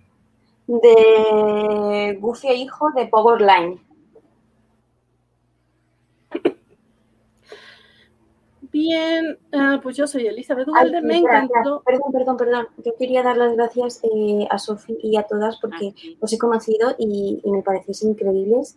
Eh, tenemos muchos gustos afines y yo creo que podemos ser súper amigas todas. Así que muchas gracias, me ha encantado. Sobre todo a Nat, eh, que, no la, que no la conocía, que es la primera vez que comparto pan con ella, y, o sea, y me has encantado. Ya llevamos como compartido algún tuit o algo, pero me parece maravillosa y las demás también, ¿eh? O sea, me encantáis todas. Muchas gracias, Biscochan. Y, y bueno, como decía, yo soy Elizabeth Ugalde, ya, ya me conocen, yo estoy en las covacharlas, principalmente de la covacha eh, en vivo, como en esta ocasión. Y de repente, como dicen, a veces me cuelo en algún otro lado, pero gracias por seguirnos. Gracias, chicas, de verdad, muchas gracias por hacerse el tiempo, el espacio para estar acá. Gracias, Sofi, por proponerlo, porque la verdad es que uno de repente se cierra a ciertas ideas. Muchas gracias, Sofi. Eh, gracias a todos los que estuvieron en el chat, eh, a los que nos verán después y a los que nos estuvieron echando porras, compartiendo el programa y demás. Muchas, muchas gracias. Gracias a los que se suscriben a nuestro canal de Twitch o al de YouTube. Eh, les recordamos que tenemos programas cobachos toda la semana. Esta semana sí es toda la semana. Ayer hubo Covacha Anime, como todos los lunes a las 9 de la noche.